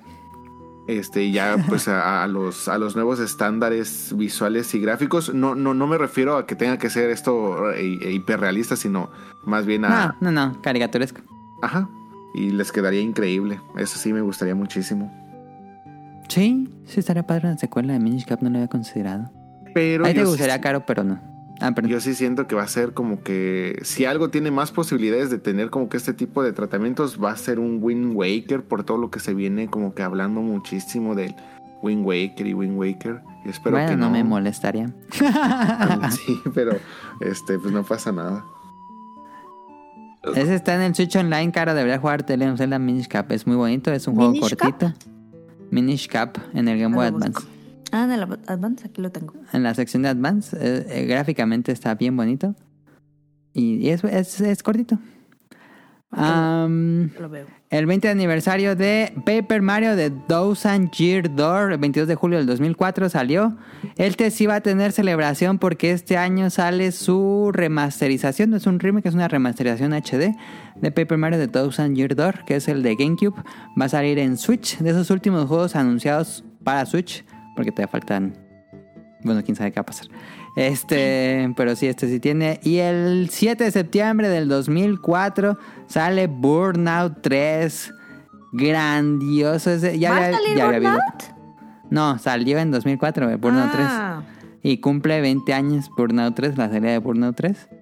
Ya había dos anteriores Burnout, pero esos, la verdad es que esos no fueron tan llamativos. Pero cuando salió el 3, estaba tan bien hecho que como que llegó al mainstream. Entonces, lástima, lástima, lástima. Qué tristeza. Y lo mismo le pasó a PopCap Games. Pero los creadores eran Criterion Games y los terminó comprando EA y los puso a hacer Need for Speeds y juegos genéricos. Los creadores de la serie Burnout se salieron y ya tienen su estudio propio. Van a hacer un juego nuevo. No se va a llamar Burnout, por supuesto. Este. Pero bueno, me encantaría jugar de nuevo Burnout 3 en una especie de remasterización. ay, pero sí, a mí pues, es- es pedirle mucho a EA. EA tiene los derechos. Am, pero bueno, este, ahí está. Cumple 20 años Burnout 3. El 15 aniversario, eh, bueno, juegos que cumplen 15 años. Este Minecraft salió en mayo de 2009. Eh, primero salió, tuvo dos años como en beta, mientras lo terminaban de desarrollar, eh, pero salió Minecraft, cumple eh, 15 años. En teoría, porque su lanzamiento oficial, oficial, oficial ya 1.0 sería, sería hasta el 2011, entonces es un poco ahí eh, difuso cuando es su aniversario. Eh, salió, para mi gusto, el mejor juego de Pokémon de la historia, Pokémon Heart Gold, el 12 de septiembre del 2009. Eh, qué juegas es Pokémon Heart Gold. Es, la, es un remake de la segunda generación para el Nintendo 10. Am, ¿Creen? A mí no me gustaría nada, pero ¿creen que saldría un Pokémon Gold, Silver. ¿Cómo se llamaba el de Pikachu? Eh, hey You. No, no, no. no. Se llama Hey. You Pikachu. No. El de No, los no, no, no, no, perdón. El que lanzaba la Pokébola. Que a mí no me gustó. Ah, los de los primeros de Switch. Sí, sí, Let's sí. Go sí, ¿cómo Pikachu, Let's Go Eevee. Let's Go. Si creen que salga un Let's Go Silver y Let's Go Gold. Yo espero que nunca vuelvan a revivir la jugabilidad de Let's Go. Ojalá que no, pero me da miedo que, que quieran hacer como remakes de los primeros con esa mecánica. Sí, yo yo creo que es, sí. Es una mecánica terrible. Sí. Este. mm, Sí, o sea, si bien podemos decir que los juegos de Pokémon están enfocados o dirigidos a un público infantil, esta es la manera más. mm, Más Fisher Price de hacerlo. sí, y pues no sé qué tanto le haya funcionado a Nintendo. nu- Nunca vi las, las ventas, pero bueno, No, seguramente vendió vendió un muchísimo. montón. No, no, no, nada de esos juegos. Eso pues porque ahí sí también muchos nos vemos entre las patas de decir, ah, Pokémon, y, y lo compramos, pero Sí, y ya era el primer no. Pokémon de Switch. yo sí sentiría horrible ver los este, Gold y Silver de esta manera. Este. Ojalá que no. Mm, solo que también no sé qué tan necesario sería el que los volvieran como que, que a revivir en Switch. Me, me encantan, son mis Pokémones favoritos, pero yo honestamente sí preferiría que ya siguiera este Black and White. Ajá, yo también. Y más por. ¿Tú qué prefieres? Da- No, perdón. Ah, perdón, perdón. No, no, no, adelante. Daniel, ¿tú qué prefieres? ¿Remake de Pokémon Black and White o remake de Heran Gold? De. No, Gerangol mil veces. Sí. Pero ¿cómo te gustaría un remake de Heran Gold Soul Silver? Pues ya tuvo uno y fue buenísimo. ¿Te acuerdas? El, el de 10. ¿Cuál? Pues ese, sí. Es que el original era de Game Boy, ¿te acuerdas? Sí, el original de Game Boy y ese es el remake de, de 10, que, el, que es incluso mejor. Ajá. Pero ¿cómo te Bien. imaginas un remake del remake? Por eso lo veo difícil, porque pues ya sea remake del remake. Mm, Como el tratamiento que tuvo el último Pokémon Diamond. Que también era chibi. No, ese es que ese no lo jugué. Pero te gustaría. Sí, sí me gustaría muchísimo. Ojalá, quién sabe. Pero sí, yo también estoy con Ryun. Creo que estaría más padre un remake de Black and White y dejar un poquito Hergol ahí como en estatus legendario. Yo creo que hubo en, en el justamente en la generación de Black and White eh, fue cuando mucha gente como que se desprendió un tanto de Pokémon. Entonces, para mí siento que fueron títulos increíbles, al menos en cuanto Sí, están padres. a, en cuanto a historia son creo que los que tienen la historia como que mucho más sólida que cualquier otro Pokémon. Sí, fácil. Se nota que alguien escribió. No es la clásica de todas. Como que ahora sí se siente como que una historia de un RPG. Ajá, como un Este- arco argumental sólido. Y yo siento que muchos se lo perdieron por, por esa parte. Entonces, em, yo creo que los, los remakes de Black and White la van a romper, pero así en grande. Pero Siempre ¿cómo, cuando- cómo te verías un remake como el que estuvo Diamond? Fíjate que a mí me gustaría mucho, o sea, más bien, no, no es que me gustaría mucho. Fíjate que si lo hicieran como los Diamond Pearl, que sean estos chiviescos, gordetes, este, Sí. así muy, este, ¿cómo, cómo sería? Como muy de, de figuritas de Fisher Price. No tendría problema, no siento que sería como que lo, lo ideal.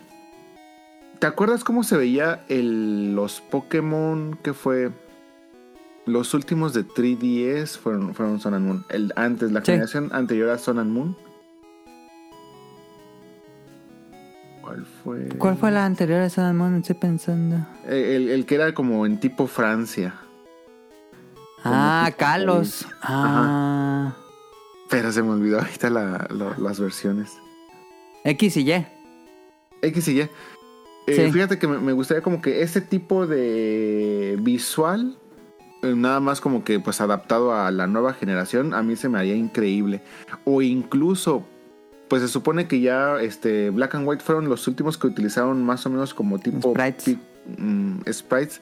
Algo así, o sea, utilizando tipo sprites a la nueva generación, estaría increíble. Así como 2D HD como lo hace Square Enix. Ese se vería impresionante, me gustaría muchísimo, Sí, mí me pero gustaría mucho. tristemente, pues ya sabemos que este Game Freak no es muy fan de hacer buenos visuales en sus juegos últimamente. Pero Entonces- bueno, me imagino que pasaría como con Diamond, que se le encargarían un estudio externo. Ojalá. Ojalá, pero mm, no sé, siento que tiene muchas opciones y cualquiera le podría quedar bien porque pues tenemos una referencia todavía este de juego de 10. Entonces tendrían muchas cosas para hacer y para que lo aceptáramos como que algo interesante, pero pues bueno, falta ver y como lo mencionamos también en el este programa anterior, ya tocaría este año. Entonces, de Este, Pokémon, sí. Ah, pues hasta ahorita generalmente eh, lo de el direct de Pokémon es en febrero, si no mal recuerdo. Entonces, este Por el Pues- aniversario de Pokémon, sí. Estamos como que a tiempo y generalmente pues se anuncia y ya lo, lo tenemos por ahí de noviembre. Entonces, pues ojalá que, ojalá que sí. Ojalá que yo, yo también prefería mil veces que dejaran descansar Heart Gold, este y Silver, que era. Soul Silver Soul Silver. y, y ya se enfocaran como que en otra cosa. Ese mismo año, en 2009, salió Uncharted 2. Uncharted 1 fue bueno, pero Uncharted 2 fue el juego que puso Uncharted donde está Uncharted. Es increíble Uncharted 2. El inicio del tren es muy impresionante. Lo pueden jugar actualmente en la última colección. Em, no, no, Sony, Sony haciendo algo de Uncharted se ve muy lejano. Bueno, Naughty están con las manos llenas en quién sabe qué. Eh, pero no va a haber nada de Uncharted. Yo no creo que haya nada de Uncharted 2. Pero se puede jugar actualmente en una colección remasterizada. eh, que, que según yo está muy, muy, muy bien. El juego se cumple en 10 años. Ya para ir acabando esto. Donkey Kong Country Tropical Freeze salió el 13 de febrero del 2014. El último juego de, de Donkey Kong Country salió hace 10 años, Caro. Este, ya hace falta un nuevo mucho. Donkey Kong Country. Hace mucho, hace mucho salió el último y es un grandioso juego de Sí, plataformas. sí. Es una joya en cuanto a diseño y todo eso. Entonces, eh, pues el problema quién haría esto, pero Ya se tardaron, ¿no? pero sí hace falta ya un nuevo juego de Donkey Kong Country. En fin, no va a haber nada de- del, del aniversario de este juego, pero con todo lo como le dijimos, con todo lo que se viene de Donkey Kong Country, pues sí, en una de esas. Hay algo, hay una sorpresa para el Switch 2. El 11 de marzo del 2014 salió Titanfall. Que bueno, Titanfall se, se murió para convertirse en Apex. Aunque curiosamente dejaron solo los, los pilotos y mataron los mechas. Pero bueno, este, decisiones extrañas, pero pegó bastante Apex y ahí sigue pegando. Em, no creo que haga nada EA con el aniversario de Titanfall, pero bueno. El te fue. bueno, Ahorita lo platicamos. El te salió Dark Souls 2 el 11 de marzo del 2014. También el mismo de que Titanfall. Yo no me acordaba eso. ¿Tú te acordabas, Daniel? Que el mismo de que salió Titanfall 2. Digo, Titanfall salió Dark Souls 2.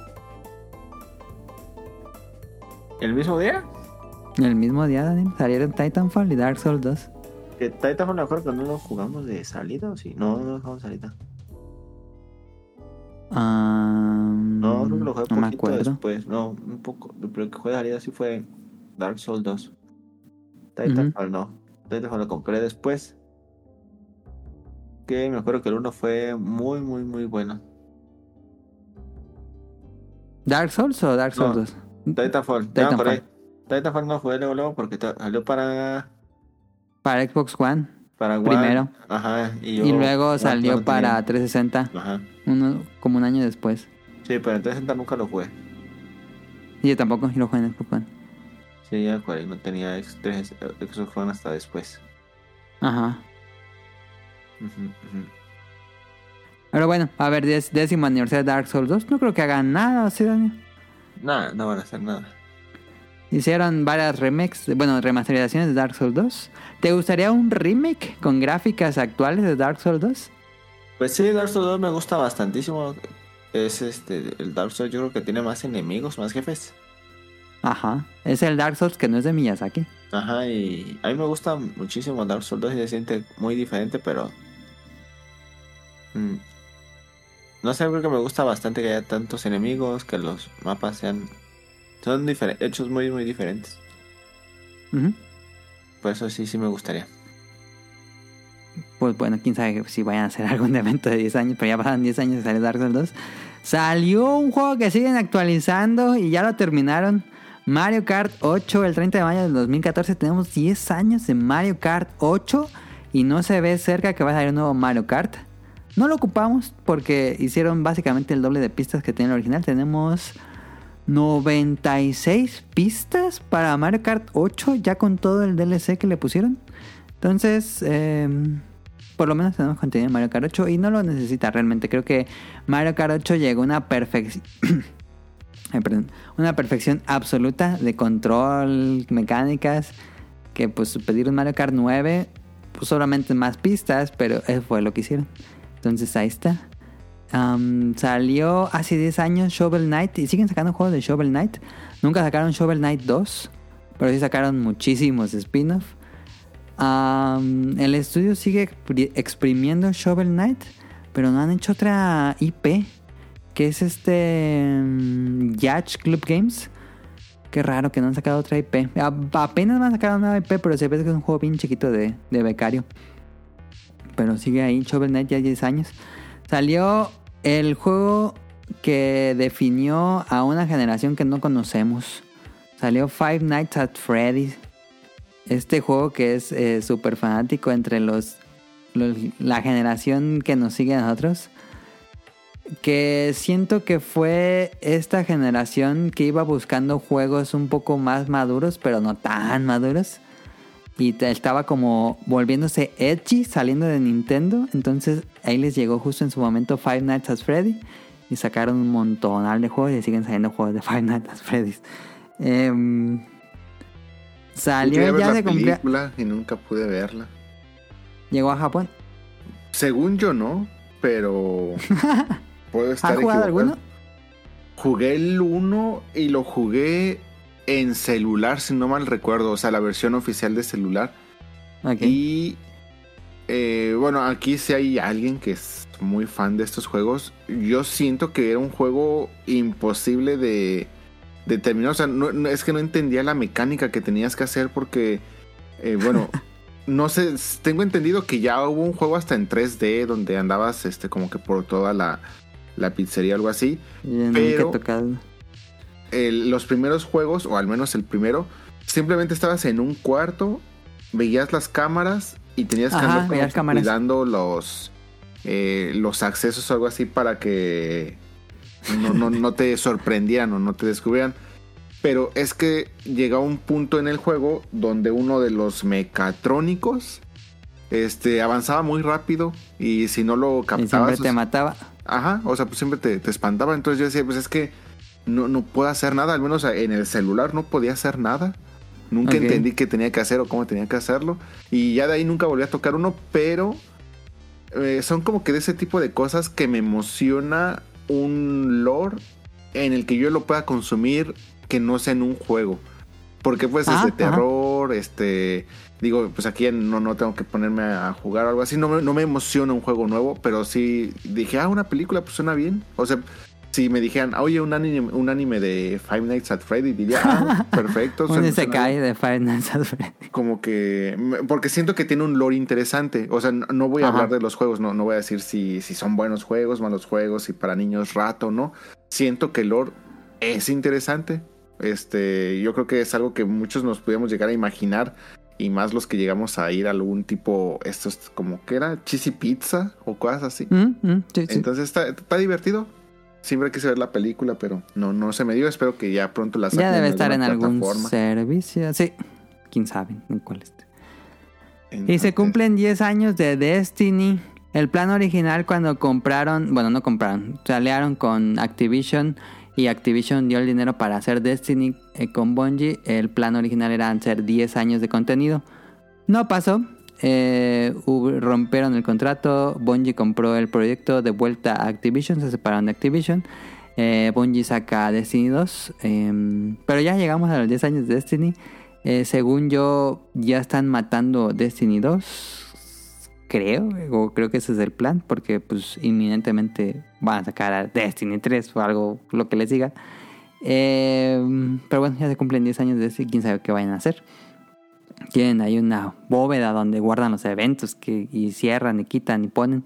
Pero bueno, salió Dragon Age Inquisition, que lo puse Daniel, salió el 18 18 de noviembre de 2014. Porque te acuerdas, Daniel, que hace 10 años fue el primer Game Awards en la historia y se lo dieron a Dragon Age Inquisition. Ey.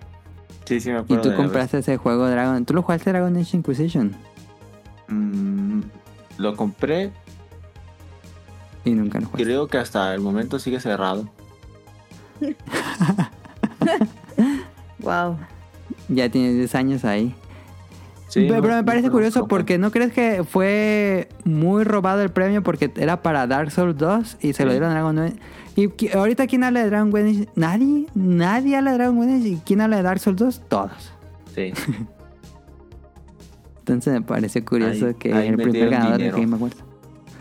Ahí estuvo muy raro que ganara ese juego, el primer juego del año. Pero bueno, y ahí debió haber soltado los maletines de dinero. Lo más seguro. Y por último, eh, salió el 12 de agosto de 2014 en la PCN PT Playable Teaser. el- lo que iba a ser un nuevo Silent Hill. Meses después cancelan el proyecto. Kojima se va de Konami y cierran todo. Este va a ser un nuevo Silent Hill que iba a ser dirigido por Kojima. Iba a trabajar Guillermo, Guillermo del Toro y diseño de personajes de Junji Ito. Iba a ser como el Dream Team y se canceló todo. El demo fue muy popular, fue muy famoso, sigue siendo famoso eh, e inspiró muchos muchos elementos. Incluso yo diría que hay una sección de, de Resident Evil 8 que está muy inspirado por PT completamente. Eh, pero ahí se murió. Tenemos 10 años de la muerte de PT. Pues ahorita ¿Crees, ya. Rion, que revivan algo de PT?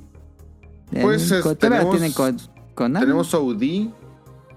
Que bueno, tenemos entre comillas porque mm, me encantaría probarlo, pero pues si va a ser exclusivo de la consola, pues no, no lo va a poder jugar nunca. Salvo que lo hicieran también disponible para Pecerda. Y ahí sí lo, lo podía probar. Me llama la atención. No sé a qué nivel pudiera llegar a revivir el, el hype o los elementos que era PT. Yo no creo porque... Pues Se hasta nota donde muy ten- diferente, ¿no? El tono. Sí, sí, sí. O por y, y pues tengo entendido que aquí no, no participa... Este, de Del entrada Toro. no participa Junji Ito, no participa del Toro, entonces es como que un proyecto pues nada más de, de Kojima. Mm, luce interesante, también había entendido que iba a ser como que de un gameplay un tanto limitado, entonces este... Es así como que para darte una experiencia nada más tipo Nope o Sí. Get Out. Y, Sí. y listo, o sea, como que es como más que un juego, una experiencia y, y listo. Pero, pues bueno, me llama mucho la como ir a. Starbucks. Como ir a Starbucks. Este, entonces, ay, y yo, bueno, tal vez muchos no lo saben, o tal vez sí, pero bueno, yo estudié en carrera, me recibí como este licenciado en mercadotecnia. Ay, ay, Entonces, ay. A mí sí me tocaron muchos maestros que, que empezaban la clase con el que vende Starbucks. Sí, Entonces, sí, era, sí es verdad el meme. Sí, sí, sí, sí, es verdad.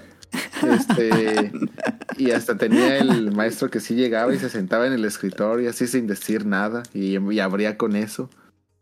Y por, por eso pues me, me da mucha risa ese meme. Porque no sé cuánta gente de mi generación pues seguramente también lo utilizó este en, en su carrera profesional o algo así. Pero Sí. bueno. Entonces, este eh, Pity ya debemos de aceptar que ya está, está bien muerto. No hay Pero manera. eh, le agradecemos que haya influenciado como un poco el género. A mí, a mí lo que me... A, a ver, te lo, te lo pregunto así. ¿Tú crees que PT es lo que es gracias a que murió Cancelan. Sí, yo creo que eso le, le da mucho mucho estatus porque es el proyecto que nunca tuvimos. Porque también, o sea, mm, a lo mejor varios lo desconocen, pero sí hubo un tráiler posterior a lo que jugamos de PT. Y a pesar de que ese tráiler se ve muy interesante, porque ahí ya se ve au- la influencia, ahora sí, de Junji Ito y todo eso, como que sí está muy... dista mucho de lo que era PT. Sí. Así como que ya era como, como que se ve una experiencia ya un tanto distinta. Entonces yo sí me pregunto así que tanto hubiera sido ya realmente el juego PT. Seguramente hubiera Final. sido un título muy muy interesante, pero yo sí siento que mucho del estatus que existe con PT es porque pues murió. Este, de hecho, las ventas de los PlayStation 4 que tienen todavía PT están por los cielos en eBay. Se me hace ridículo, pero, pero bueno, sí creo que es una experiencia que, que, que debiste haber jugado. Porque además, pues ya, yo sí siento que PT pierde mucho y una vez que lo conoces. Y una vez de que te, te sabes la mecánica, porque Le en sabes realidad, el- la ruta. Porque en realidad pues es simplemente una mecánica dentro de todo el... Que tiene muchos easter eggs y todo eso, pues sí, pero pues es una mecánica, entonces... Y una vez que lo conoces, pues siento que ya pierde mucho el, el interés, pero este, yo sí siento que ya PT ahí murió, ahí quedó, para bien o para mal. Este, sí sé que se podrán volver a juntar los tres y hacer otro proyecto, pero yo creo que lo que tiene que ver y lo que compete con PT, pues ya hasta ahí quedó. Y más que nada porque pues era realmente pues una secuela de Silent Hill. Entonces, Ah, sí, sí, era de pues este pues yo creo que ya como también de Silent Hill, pues a, a mí más bien me emociona mucho qué va a pasar con Silent Lo que Hill viene. 2. Sí, ya están anunciado ese nuevo y otro no, uno, uno como muy japonés que no me acuerdo qué nombre tenía. También a ver qué, qué van a hacer con eso, porque también me preocupa un poco el estudio detrás del remake de Silent Hill 2. No tienen Ay, sí, porque son de Medium, los que hicieron de Medium. Este, Medium es un juego terrible, pero terrible. Este, que explotan una mecánica en todo el juego y es una mecánica que a lo mejor al principio pues hubiera estado interesante, pero te la mantienen el 100% del juego y te quitan la mitad de la experiencia, la mitad de la pantalla en su mecánica Sí, que sí, no sí. vuelves a utilizar para absolutamente nada.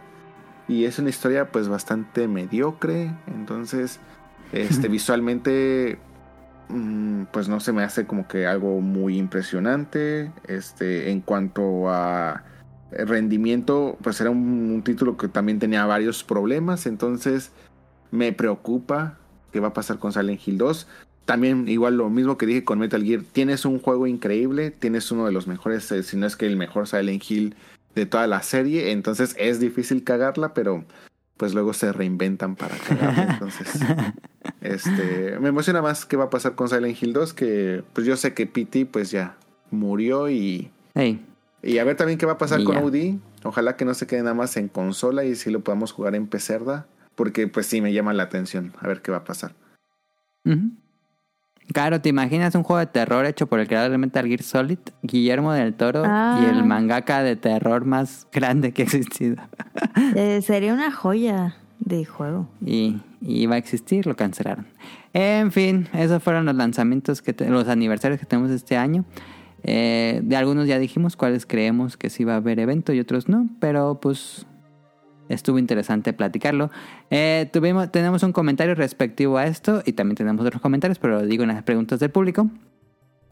Eric Muñetón nos dice, hola chica y chicos, feliz año nuevo retrasado. Me disculpo con la deidad de Caro por mi larga ausencia en los saludos, muchos cambios en mi vida en los últimos 14 meses, pero nunca los he dejado de escuchar y agradezco el Ah. periodo de gracia que ella me dio para que yo hiciera acto de presencia.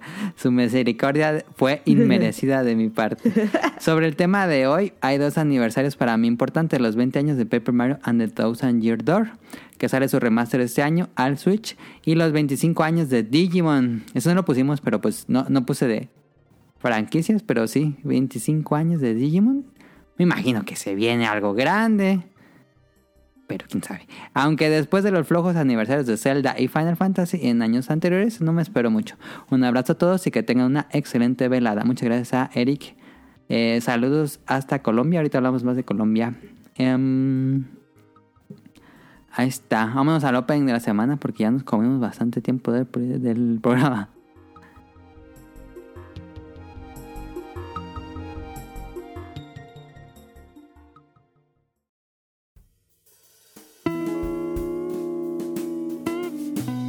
Opening de la semana.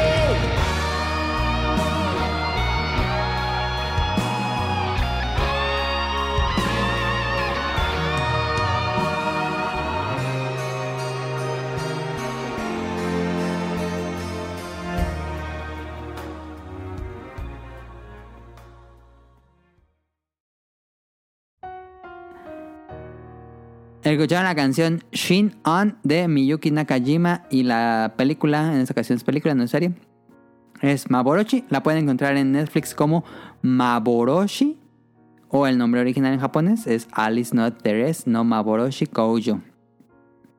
Y esta es la nueva película del estudio Mapa, es la dirección de Mario Mario Okada, Mario, ¿sí era Mario Okada? Creo que es Mari, pero creo que me cambió el autocorrector. Según yo es Mari Okada. Am, se estrenó a la segunda mitad del año en Japón y ya se estrenó de manera internacional en Netflix, ya la pueden ver. Eh, la vi esta semana y me gustó mucho, la verdad. ¿De qué trata? Está rara la historia, voy a decirles una pequeña sinopsis, pero voy a tratar de evitar todos los spoilers. Nos cuenta la vida de Masamune, que es un chico de secundaria, y su grupo de amigos, clásico así, la pandilla con los que vive ahí. Él vive en un pueblo rural de Japón, creo que sí mencionan el nombre del pueblo, pero no me acuerdo. Y eh, al inicio de la película ocurre algo, no les digo qué, pero ocurre algo en el pueblo. Y a partir de entonces el pueblo va a estar atrapado en algo. No les digo qué, no les digo cómo. Pero pasa algo en este pueblo y no pueden... Ay, qué difícil decir sin spoiler, pero pasa algo y no... Podemos decir que no pueden salir del pueblo, pero pasa algo muy, muy, muy raro. Entonces, eh, pues es la... Pero la vida sigue, la vida sigue tal cual como debería seguir. Eh, pero hay muchas cosas extrañas en el pueblo que están pasando. Y eh, nos vamos viendo poco a poco eh, la historia de Masamune, su grupo de amigos. Conoce a otra chica también del mismo salón, con quien comienza a llevarse mejor. Pero luego pasa algo. Es que es muy difícil hablar sin spoilers. Pero me gustó. Les voy a decir que la, la serie, la película es. Parece como una película de misterio. Pero sinceramente es una película romántica. Por extraño que suene, es una película de, de romance. Pero con una sinopsis tan rara y con momentos tan raros. O por lo menos para mí inesperados. Porque no sabía, yo no sabía absolutamente nada de la película y me sorprendió bastante para bien. Se siente un poquito la fórmula que usa Makoto Shinkai en sus películas así como Your Name o algo así. De chico conoce chica y pasa algo paranormal. Pero me gusta mucho el tono que tiene la película porque es mucho más maduro que las películas de Makoto Shinkai. Y es un poco más oscura. Ah, pero en general es una película de romance y es muy bonita. En general me gustó mucho. Es una animación muy, muy, muy, muy, muy padre. Eh, dura una hora 50 minutos. La pueden ver ya ahorita mismo en Netflix. Y no sé si Rion la vio allá cuando se estrenó en Japón. Sí, este. De hecho, fue una película que. eh, a pesar de que sí tuvo como que. mm, Aquí se. Tuvo una campaña muy, muy fuerte de. Este. Pues de promoción, publicidad, no sé cómo lo tenemos que llamar. Este. Le fue relativamente medianón en, en taquillas. Creo que llegó a Sí, estar no, en fue- el no hizo mucho puesto ruido. número 8, pero no, no, no con los grandes números. Y yo creo que por eso, y por esa razón, como que no tardó muchísimo en, en salir ya en plataformas digitales. Ya así como que para todo el mundo, porque aquí también ya, este, así como salió allá para ustedes, también aquí ya la puedes ver en Netflix, este, sin ningún problema. Este, y fíjate que la película, al menos en cuanto a cuestión argumental, eh, no, no, había, no había pensado como que en esa comparación, como que este, de las películas de Makoto, pero a mí sí se me hace como que una película en ese sentido un poquito más oscura para bien. Sí, Entonces, sí, sí, sí. este, como que esa sí le da como que ese toque. Y más después, si vieron este, esta última, la de la silla, la de Suzume. Suzume, eh, que bueno, yo ya les había hecho mis comentarios por acá.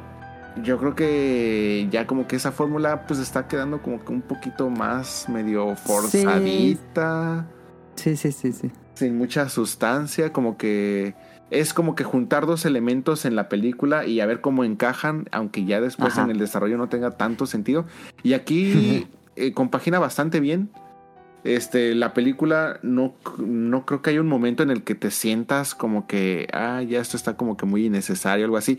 Cosa que sí pasa con las películas de, de Makoto, al menos en las recientes. Ya llega un punto en el que dices, ya, pues aquí la habían terminado, pues, eh, mm, pues Sí, está bien. sí, sí, sí. Y en esta no, o sea, en esta termina la película de principio a fin, sientes que todo va este, compaginando bastante bien No sobra ni un minuto. Y queda bastante bien. Este se me hace una película bastante interesante. Me, me sorprendió que saliera tan, tan repentinamente así, sin ningún anuncio, sin agua va. Este, de no hecho, dijo nada Netflix. de hecho, si no, bueno, al menos aquí sí te la ponen en, en- en este banner, luego, luego que abres la aplicación, en este banner que Ajá. se empieza a reproducir automáticamente, te la ponen ahí en grande. Pero yo siento que fuera de aquí, si no te la ponen ahí, yo creo que va a pasar para mucha gente así como que muy inadvertida. Entonces me, me da mucho gusto que, que le hayas este, decidido este, comentar por acá para que le den una oportunidad. Casi todo lo que se salta a Millie como de, de spoilers, en cuanto la vean, ya los va a capturar y ya de ahí se van a seguir. Sí, Entonces- pero es bueno que no lo sepan, ¿no? No, Ujú. me- no quise. Sí, bueno, a, a mí yo se me hace como que la- el, el argumento más interesante con el que te picas ya en la película y ya Sí, de ahí pues te, sí, te sigues. Entonces, este, pues déjense sorprender. Yo creo que este, la animación está muy, eh, muy bien lograda. Este, yo no soy el, el experto aquí en animación, pero a mí me gustó mucho. A mí como, este, como producto standalone se me hace una animación muy, muy, muy... que va, va- va muy de la mano con lo que estás viendo en pantalla, con la historia que te están contando. Y los personajes, eh, a pesar de que no se me hacen así como que los, los personajes que van a vivir en mi memoria por toda la vida, para la historia quedan bastante bien. Ujú, ujú. Sí. Tampoco hay gente de personajes clichés. Eso me gusta. Tú, Daniel, tu novia no, no, no supo, no, no vieron nada de Maboroshi. Mm, No, no la había escuchado hasta ahorita que la mencionas. Nah, pues yo digo que ¿Es la veas con tu mañana? novia. Se la van a pasar bien. Hay que verla. ¿Cómo se llama? ¿Dices Maboroshi? Maboroshi. Déjame. Le va a gustar. Yo siento que le va a gustar porque, ah, bueno, con lo que estuve platicando con ella, le gustan como las series de, de romance. Ajá, Entonces, lo voy a decir. pero tiene un tono más oscuro. Ajá. ¿Tu cara te, te llama la atención? Pues no, pero ya me, me- me pusieron así como la intriga. Entonces probablemente sí la vea por la intriga que me... Esa O es sea, en la para saber qué mañana. pasó, porque... O sea, no me dijiste nada prácticamente. Me dijiste que pasa Es que si algo te y digo luego algo- pasa otra cosa y ya. No mamen. Entonces pues ya Que tengo no la quiero intriga. spoilearles el giro que tiene. Porque cuando te das que- cuenta dices, "Ah, no, entonces no quiero, no quiero arruinar ese momento. Yo creo que mañana lo veo. Sí, la está en. Netflix. Bueno, Ay, lástima que los escuchas no van a poder escuchar esta recomendación de vean la mañana porque ellos lo escucharían que en su lunes, por la mañana más o menos. Lo van a la- el día que puedan. Eh, veanla, no dura mucho, es, dura menos de dos horas, entonces Antes de dormir, antes de la meme. sí, yo sí la recomiendo. Si les gusta la película de Makoto Shinkai, pero ya les cansó un poquito la fórmula, eh, este es como, como mucho más sustancioso. Entonces, bueno, ahí está. Eh, Maboroshi, datos curiosos, Caro. Si les Les gustó Susume, traigo- este les va a gustar mucho más. Perdóname, ya terminé. No, no te preocupes. es que ando jugando al Tetris. Entonces. ¿Cómo, cómo es posible? Estamos grabando. Que fíjate, Rion, que también he escuchado muchas opiniones divididas de Maboroshi. Entonces, eh, bueno, ya nos platicarán qué les parece. Pues es que de hecho aquí, eh, por ejemplo, te digo, no... Hay muchas películas que salen y de repente ya todos los noticieros, no, sí, este está increíble, váyanse a verla y todo eso, y de repente despegan. Y más porque pues eh, es un cine muy, muy local. O sea, pues Ajá. recordemos que pues, en Japón sacan sus películas y hay muchas películas, yo creo que el fácil, el 60-70% de películas eh, japonesas pues se quedan aquí en Japón y no salen. Entonces, sí es un mercado que depende mucho del mercado local. Este, independientemente de las intenciones que ellos tengan de, eh, de sacarla de aquí. Y yo siento que es una película que como que no, no despegó en ningún momento. O sea, sí, al principio en el roadshow o antes del roadshow, que es el- la premiere o el estreno, este, sí, eh, sí veías muchísimos anuncios. Aquí te salían muchos banners. O sea, estabas navegando en cualquier cosa, te salían muchos banners y cosas así.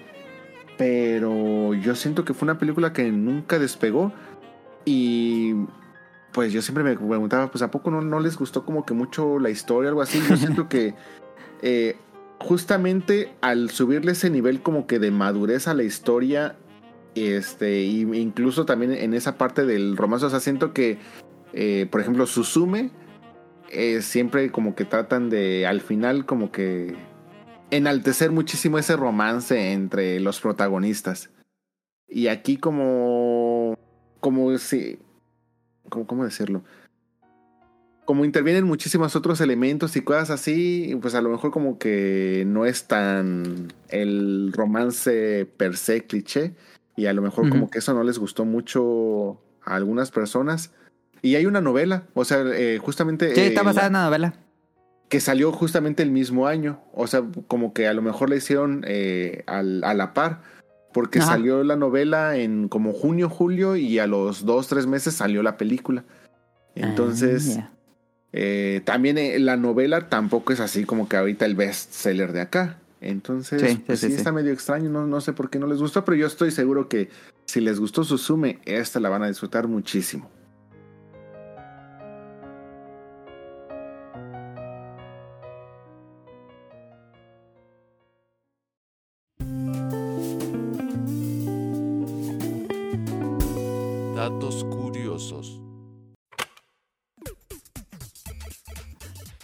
Ah, fíjate que esta semana, ayer, vimos La Sociedad de la Nieve. Ah, ya. La que está basada en estos hechos reales, sí. Ajá, entonces les traigo datos curiosos de la peli y del acontecimiento. Ah, yo pensé que del canibalismo. No, está bien colero. Em, primero, esta película se grabó en pandemia, 2020. Pleno 2020. Em,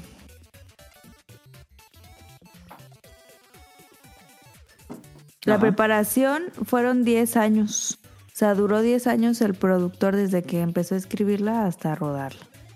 Ok. Eh, el presupuesto de esta película fue de 60 millones de euros. Ah, pues sí es bastante. Eh, bastante. Digo, considerando, yo pensaba que era más chico el proyecto. Am, las escenas se grabaron en orden cronológico. Ah, es muy raro que pasen las producciones. Qué raro. Sí, eh, se rodaban, las escenas se rodaban en orden cronológico. Em, y varios de los actores llegaron a perder hasta 23 kilos en el rodaje.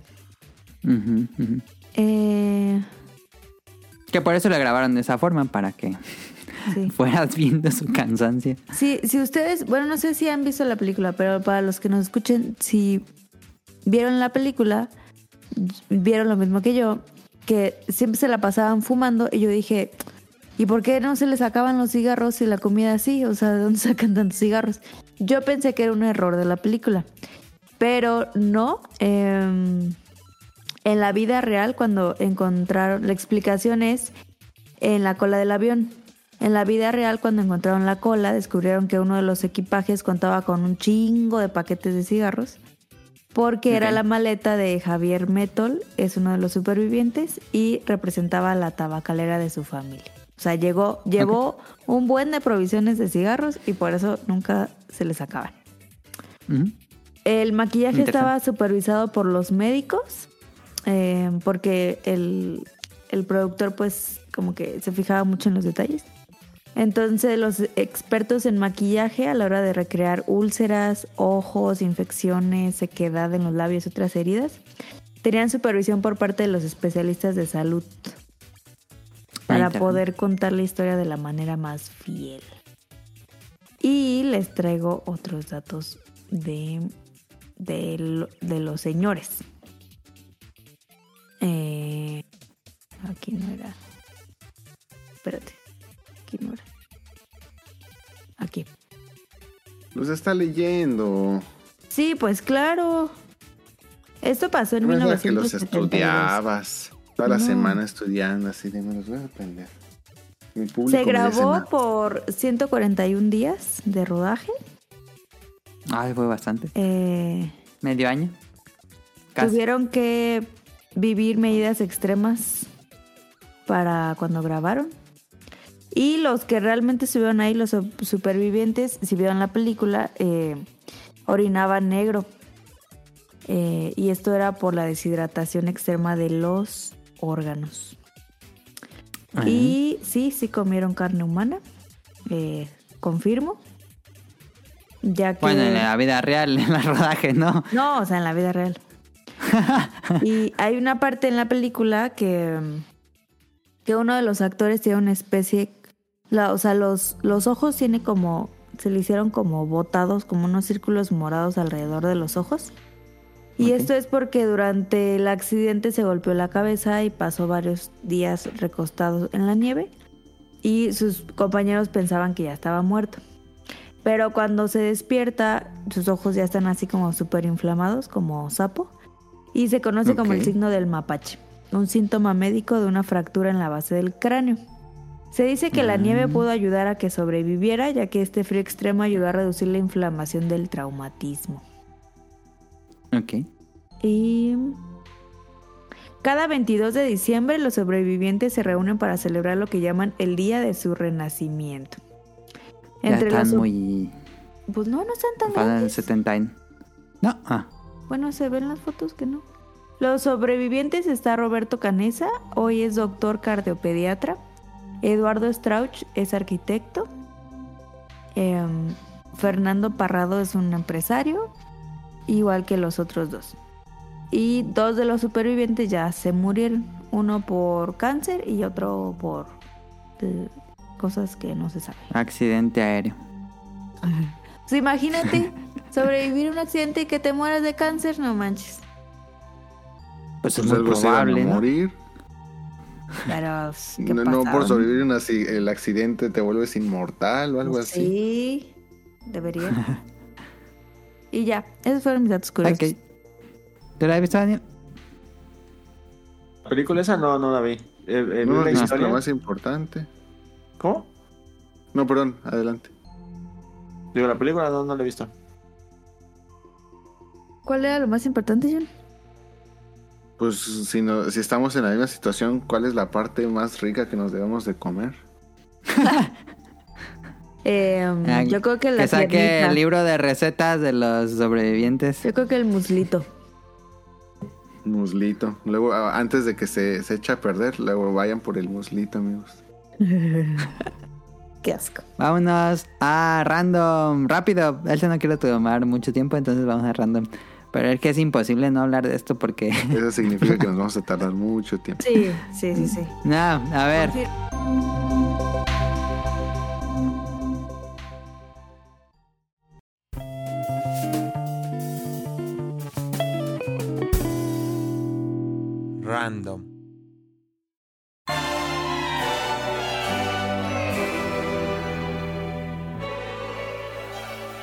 Esta semana ocurrió algo que nunca había ocurrido, por lo menos yo no recuerdo que haya pasado algo así.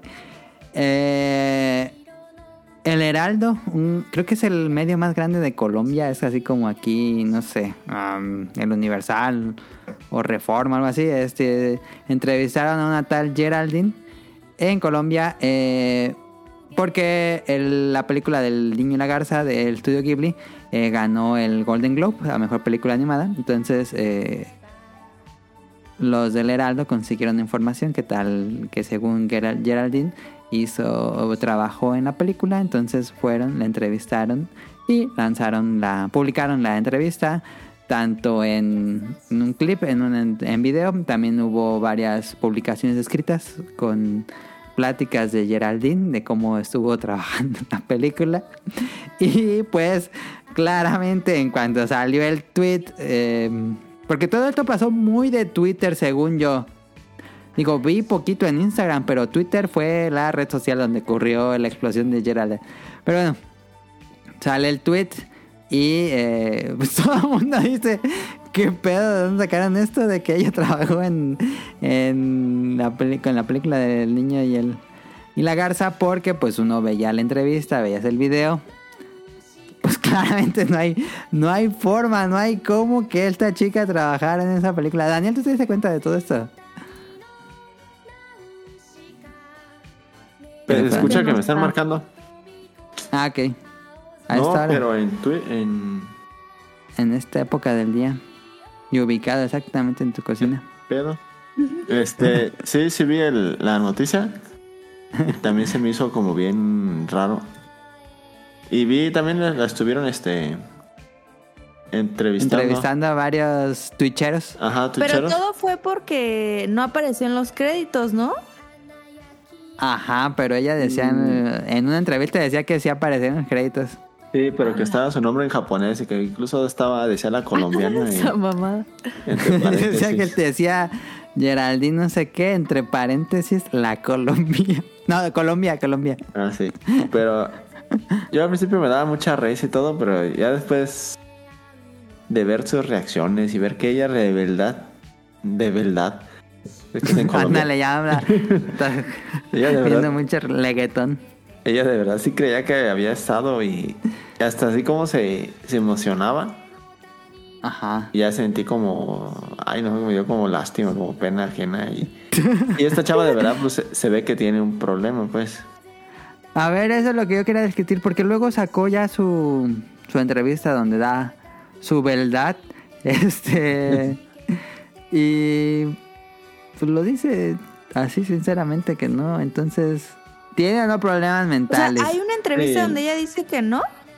Ajá, la Sí. entrevistaron ¡A la en un medio de televisión. ¿Y qué dice que no? Que no, que no, no participó nada, que fue una broma que se salió de control. ¿Qué que pedo? Sí, pero, Pero- Eso, eso no lo supe. No, no estás actualizada. ¿Viste el, el guion y, y no te actualizaste? Se ve que la morra está mal. rápido. Porque tiene hasta la cara así rara. como rara, ¿no? Y tiene Bueno, la cara no de crazy, la neta. Ajá. Y pues sí, digo, ahí lo, el que estuvo mal fue el medio que fue y la entrevistaron. ¿Quién tuvo la culpa, el medio o ella? Sí, pues sí, porque yo conozco mucha gente que está así. Yo conozco gente que es así, igual Mentirosa. es que no son mentirosos, es, es- bueno, sí es mentira, pero ellos sí se la creen. O yo conozco uno que, que siempre dice, no, pues yo, yo era, yo trabajaba para la Bimbo y era chofer y luego yo era chofer Ajá. de no sé qué y luego yo vi el Canelo con los drogadictos y no sé qué. Y siempre iba y te contaba historias y sabías que eran mentiras, Ajá. pero te daban risa, pero hasta ahí. Pero si tú vas y lo entrevistas, pues te vas a cagar de la risa. Ya que llegue el Universal y le pregunte que cómo era el canelo con Pero ¿por qué, ¿por qué Heraldo no se... O sea, ya se supone que tienen que hacer como una investigación. Trabajo de Ajá. reportaje, investigación. O sea, no porque yo diga que conocí a la reina de España, es verdad. Sí, esa- la verdad fue gracioso lo de la chava, pero sí se ve que tiene un problema. Y el que estuvo mal, pues fue el medio para. Fueron varios medios, no solo él. ¿no? Ajá, sí, pues los medios, pues. para- Porque lo daban como un hecho, pues. Y pues la chava, digo, hasta se emocionaba y todo contando. Sí, dibujando sus circulitos. Los primeros 15 minutos de la película.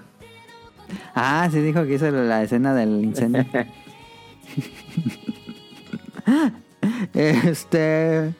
A mí me pareció muy fascinante porque yo nunca había visto eso. Yo siento que este evento va a provocar cientos de videos en YouTube por los años de gente documentando qué pasó con Geraldine y por qué de la nada se volvió un O sea, pero ella jamás fue a Japón y tampoco es. No, nada, no nada. japonés, no sabe dibujar, no nada, no tuvo una tesis No que dijo que tomó una ¿qué dijo? una maestría en Japón o algo Porque así. aparte yo vi Por- un- una, una foto que traía como un casquito, como de construcción. Ah, que trabajaba en una empresa que era Tecnoglass, que no sé por qué usan cascos. Este, pero ya la despidieron al otro día de que Ajá. pasó todo. Eh, ¿Tú cómo lo viste, Rion? Yo, yo conocí la historia porque Rion puso, justo cuando salió el tweet del Heraldo o algo así, vi que Rion puso algo. Es que, a ver, a ver, yo siento que la chava no tiene ningún problema, o sea, de, que, de tener algún problema mental. Yo tampoco, yo también siento que no la tiene chava yo Yo creo que está que sí. bastante, bastante sana. Eh, no puede ser culpa del, o sea, si hablamos del problema en general, no, la culpa no es del medio, la culpa es de esta chava. La, la chava tuvo muchísimas oportunidades de decir, eh, no, de a ver, decir que no, ajá, que Este era una broma. salió De control, este, no, no, no, este ya, este, fue, fue, fue un bromín, un bromín, este, ya chido. Pero no, la chava le siguió fácil, le siguió que dos, tres días, ¿no? Fácil. No, más, fueron más. Porque hasta incluso fue a dar una plática, ¿no? A una universidad, algo así. Pero es que Sí. la plática fue mucho antes. Fue, o sea, fue a finales de año pasado. de hecho, ahorita justamente la, la noticia más reciente es de que los estudiantes de diseño de varias partes del país están o quieren demandar a la Universidad de Sergio Arboleda porque los, eh, lo están considerando como una estafa. Al, al haberles cobrado. Bueno, no, uno, no sé si cobraron, pero ¿Quién muchos de ellos tuvieron que pagar para desplazarse a la viaje. universidad para poder este tener este encuentro de ilustradores Estudio Ghibli, o sea, porque hasta el nombre de la- del encuentro es Encuentro de Ilustradores Estudio Ghibli. Trae tus utensilios y ven a dibujar, o sea, se pusieron a dibujar con esta morra, ¿qué, qué dibujaron? ¿Quién sabe? Pero No pues, mames. se, se pusieron a dibujar con esta morra. Entonces ellos exigen el reembolso de los talleres. Ah, bueno, entonces pues sí debió de haber un cobro porque dice exigen Sí. el reembolso de los talleres y los hospedajes y supongo que pues también los traslados. Que a mí se me hace algo obviamente este pues muy muy normal. O sea, yo también diría, oye, si yo te pagué por ir a escuchar a Pero una- pudiste conocer a Geraldine. Porque al, al final, o sea, pagaste por ir a, ir a conocer a una tuitera y, y ya, o sea, o, o pagaste para ir a hablar con una empleada de Tecnoglass y ya. Entonces, Ex empleada. ex empleada de Tecnoglass. Entonces, pues sí te sentirías completamente estafado. Entonces, a ver, el problema pues sí es de esta morra. O- ojo, yo aquí puedo Porque ya decir- haciendo esta estafa varios meses. Sí, o sea, yo aquí les puedo decir, oigan, este, yo soy el traductor oficial de Square Enix para Final Fantasy Rebirth. Y ya, o sea, si ustedes me creen o no me creen, pues ya es, es como que otra broma. Pero de ahí a yo ahorita armarme un simposium de traductores y va a estar el gran traductor de, de Final Fantasy Rebirth. Y yo sé que están cobrando y que yo voy a recibir todavía hasta un ingreso por esta mentira, pues eso ya es un delito. Entonces, o sea, esta chava, pues como que tuvo muchas oportunidades. Yo siento que en el momento en el que sabía que se le podían venir muchas cosas encima y que ya hasta su trabajo estaba involucrado porque hasta sale su jefe hablando en este video. En el video sale. sí. Eh, Pero a ver, a lo mejor- tengo una duda, tengo una duda. Ajá. ¿Quién fue, o sea, qué momento canónico pasó que, mm, o sea, ¿quién, quién salió a decir, oigan, esta chava está mintiendo? Porque lleva Twitter. meses Pues haciéndolo. todo el internet. O sea, pero ¿quién Con se solo ver a el video. investigar? Es que no, No, ni siquiera ocupas investigar, es lo peor investigar. de todo. Sí, sí, sí. O sea, ve- ves su video, o sea, mira, a ver. Claro, tú y yo no estudiamos diseño, no estudiamos No. animación, no tenemos No. a lo mejor ni puta idea de cómo se hace una película. Pero según esta chava saca un blogcito y te enseña cómo animó la película Ah, a base de madre. circulitos. Y tú dices, Dice, pongo un circulito aquí y luego muevo la hoja y pongo otro circulito acá y ya se mueven. Y bien mal, bien mal. Ni siquiera lograron la- el efecto. Ok, ok. la chava, según esto, animó 15 minutos de la película. Dices, oye, pues mínimo te la tienes que. La de dibujar, pues te la sabes. En ningún momento presenta ningún dibujo. O sea, a lo mejor tú dices, No, oye, es no, que no, no, puede dibujar nada porque es, no sé, son derechos de, de Ghibli o lo que tú quieras.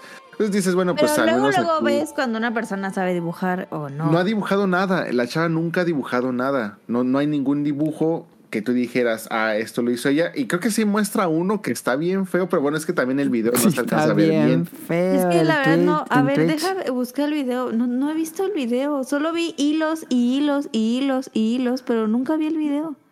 Ah, pues ahí te mando un video por, por Twitter, Car-. Y en su portafolio le encontraron muchísimo arte robado. Que ella decía No, que lo había hecho ella, pero pues no, no, no era de ella.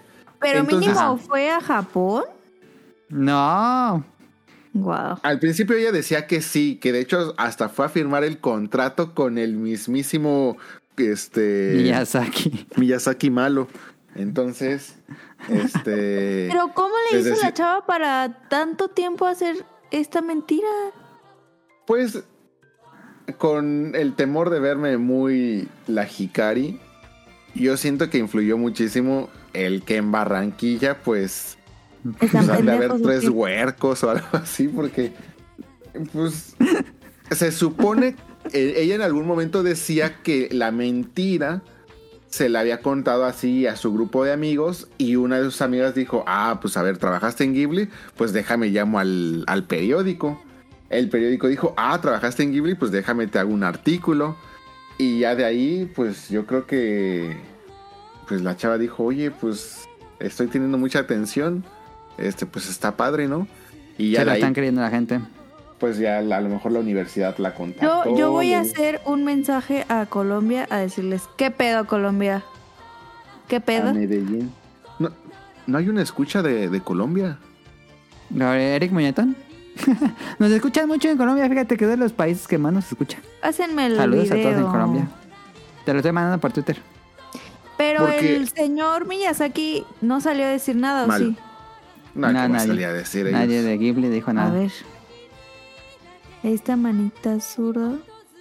Pasó cuatro años dibujando. Oye, esa mamada. No mames. Eso fue lo que pusieron en el video Porque- oficial. O sea, yo Esta siento manita zurda, no mames. que si sacaras algo así, o sea, que si alguien pretendiera decir algo así en México, no hubiera escalado tanto porque pues luego luego le hubieran caído. Y no porque Sí, tengamos el mejor proceso periodístico, pero no sé, alguien hubiera escuchado le hubiera dicho, eh, a ver, morra, este, a ver, no, no, no encaja nada de lo que estás diciendo. Y me sorprende porque hay varios videos justamente del simposium que dio en la universidad y hay varios Sí. chicos haciéndole preguntas. Y yo estoy casi seguro que mucha de la gente que fue a participar ahí tenía muchísimo más experiencia o tenía experiencia que ella. Y Sí. No sé, no, o sea, no, no sé por qué nadie de ahí le dijo, oye, pues como que está medio extraño lo que estás diciendo porque pues no encaja en nada. O sea, por ejemplo, a mí uno de los del primer red flag fue el decir que conoces a Miyazaki. O sea, no hay manera en la que te le Es puedas que creo que acercar fue mentira tras mentira tras mentira tras mentira. Eso es lo que más me asusta de esta persona. pero Ella, pues, no está bien. No, yo siento que no tiene ningún problema, o sea, no. No, es que fue mucho, Jun. O sea, Sí, pero, o sea, eh, cuando, cuando hay, tienes algún problema, o sea, es una, ¿cómo se les llama a los mentirosos? Este, pitómanos. Ah. mitómanos. mitómanos. Tienes realmente ya todo un historial, este, pues mitómano. Justamente porque Igual pues sí padeces tiene este algo. trastorno. Pero es que no te puedes hacer tantas mentiras en tu cabeza así de fácil. Sea, Está muy que, raro. que cuatro esta chica, años pues, llevó- estuviste ahí. esta chica lleva ya, o sea, no, no, no es una no es una adolescente que tú digas, oye, a lo mejor está empezando a presentar patrones mitómanos. Esta es una chava que pues ha llevado una vida normal, o sea, estudió, tiene un trabajo y dentro de todo eso, pues yo creo que más bien una mentira pues se le, se le escaló muchísimo en un medio es que donde no yo fue creo que... una mentira, no fue solo una mentira, o sea, fue un chingo de mentiras. Eso no lo hace cualquier persona. Pero no es es que- normal. Cada día iba creando la mentira. Pero es que da- date cuenta que la mentira, o sea, a ver, ¿cómo lo trato de explicar? Eran mentiras que en un contexto normal no hubieran podido escalar. Porque hubieras dicho, eh, no encaja. Y aquí más bien yo siento que ella fue diciendo una cosa, se la compraron, pasó al siguiente nivel, se la compraron y así hasta que cayó la noticia en Twitter.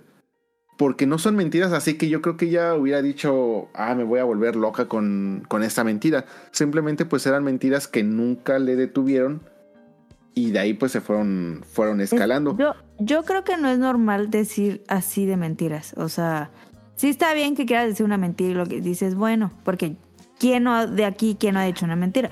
Eso me parece muy fascinante que, que iba creando y creando y creando y decía, y decía, ¿en qué momento va a parar?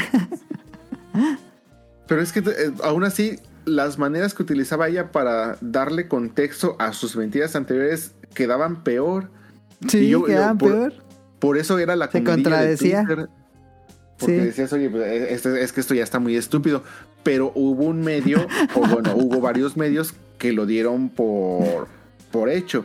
Yo siento que justamente fue la razón por la que dijo, a ver, es que ya involucré a mucha gente, ya involucré mi trabajo, ya involucré mi imagen, ya involucré una Ya le voy a universidad. seguir. Si no es que es la universidad, creo que es la universidad más prestigiosa de, de Barranquilla, entonces, este, no, no, no lo sé.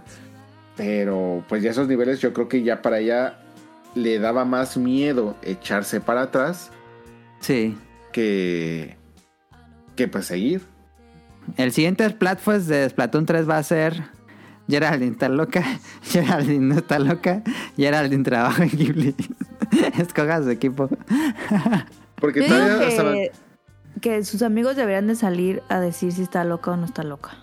Yo digo que sí está loca. Sus amigos deberían, sí, estaría padre conocer la historia de sus amigos. Porque ¿Cómo todo funcionó por sus amigos, porque él, entre su grupo de amigos, ella les decía que trabajaba en Ghibli y uno de sus grupos de amigos trabajaba en un medio y de ahí llegó al medio. Porque, a ver, si, si yo ahorita les digo, oigan, trabajo en Ghibli por las tardes y por las noches, tengo otro trabajo, o sea, desde ahí dices, ¿cómo vas a hacer? O sea, ¿cómo vas a partirte en dos trabajos cuando si estás animando esto, pues técnicamente no tienes vida para nada más? No, Sí. Pero no puedes crear una historia así cuando ni siquiera tienes una carrera en diseño gráfico o en ilustración o algo Es que así. creo o que sí sea, tiene diseño gráfico, ¿no? O sea, creo que su carrera tal Pero cual. pues sí, pero no es animadora. Y, y es curioso porque nunca usa la palabra animación o animadora. Ella dice ilustradora. ¿Ves? Está bien pendeja. Lo cual hace menos sentido. Yo Ah, simplemente creo que fue una divertido. chica que tuvo una circunstancia donde Yo digo pues, que una sí está mentira loca. Yo no creo que esté loca. O sea, ¿Quién es? A ver, vamos a hacer un team en el Twitter y le ponemos. ¿Geraldine está Una loca? una encuesta. Geraldine no está loca. Bueno, más que loca patología mental. Porque yo siento que ya con, con esas patologías no puedes llevar una vida normal. O sea, de irte a la escuela, estudiar, trabajar Claro o algo que así. sí. Claro que sí. Sí, Nunca he creo que conocido yo la historia de un mitomano. Un trabajador, digo, que el que te digo era, trabajaba conmigo.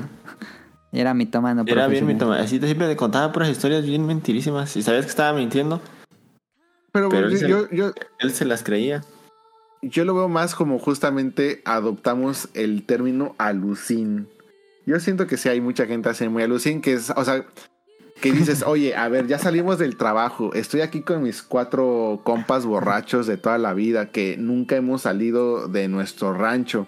Y les voy a decir, ah, pues conocí al Canelo, pues, ¿qué, qué puede pasar?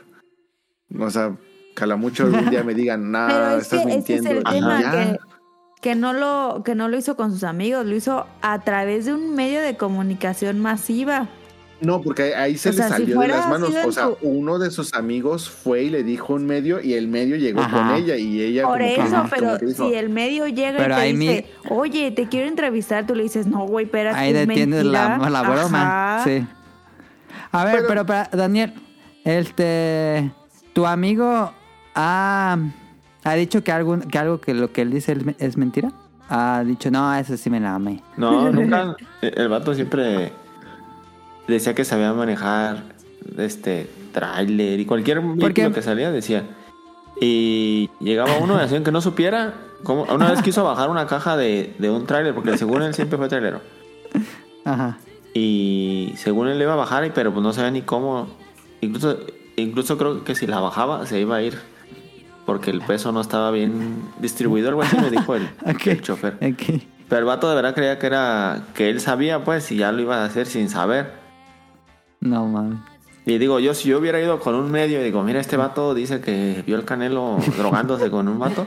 Sí, sí, hace la entrevista. Ajá, y podían haber empezado a ver cómo estuvo lo del canelo. Y el vato, no, pues estaba. Pero por ejemplo, porque por- aquí lo que me salta la duda es porque esta Geraldine al final pues sí se aceptó, di- hizo una carta, hizo una entrevista con un medio aceptando que todo era mentira.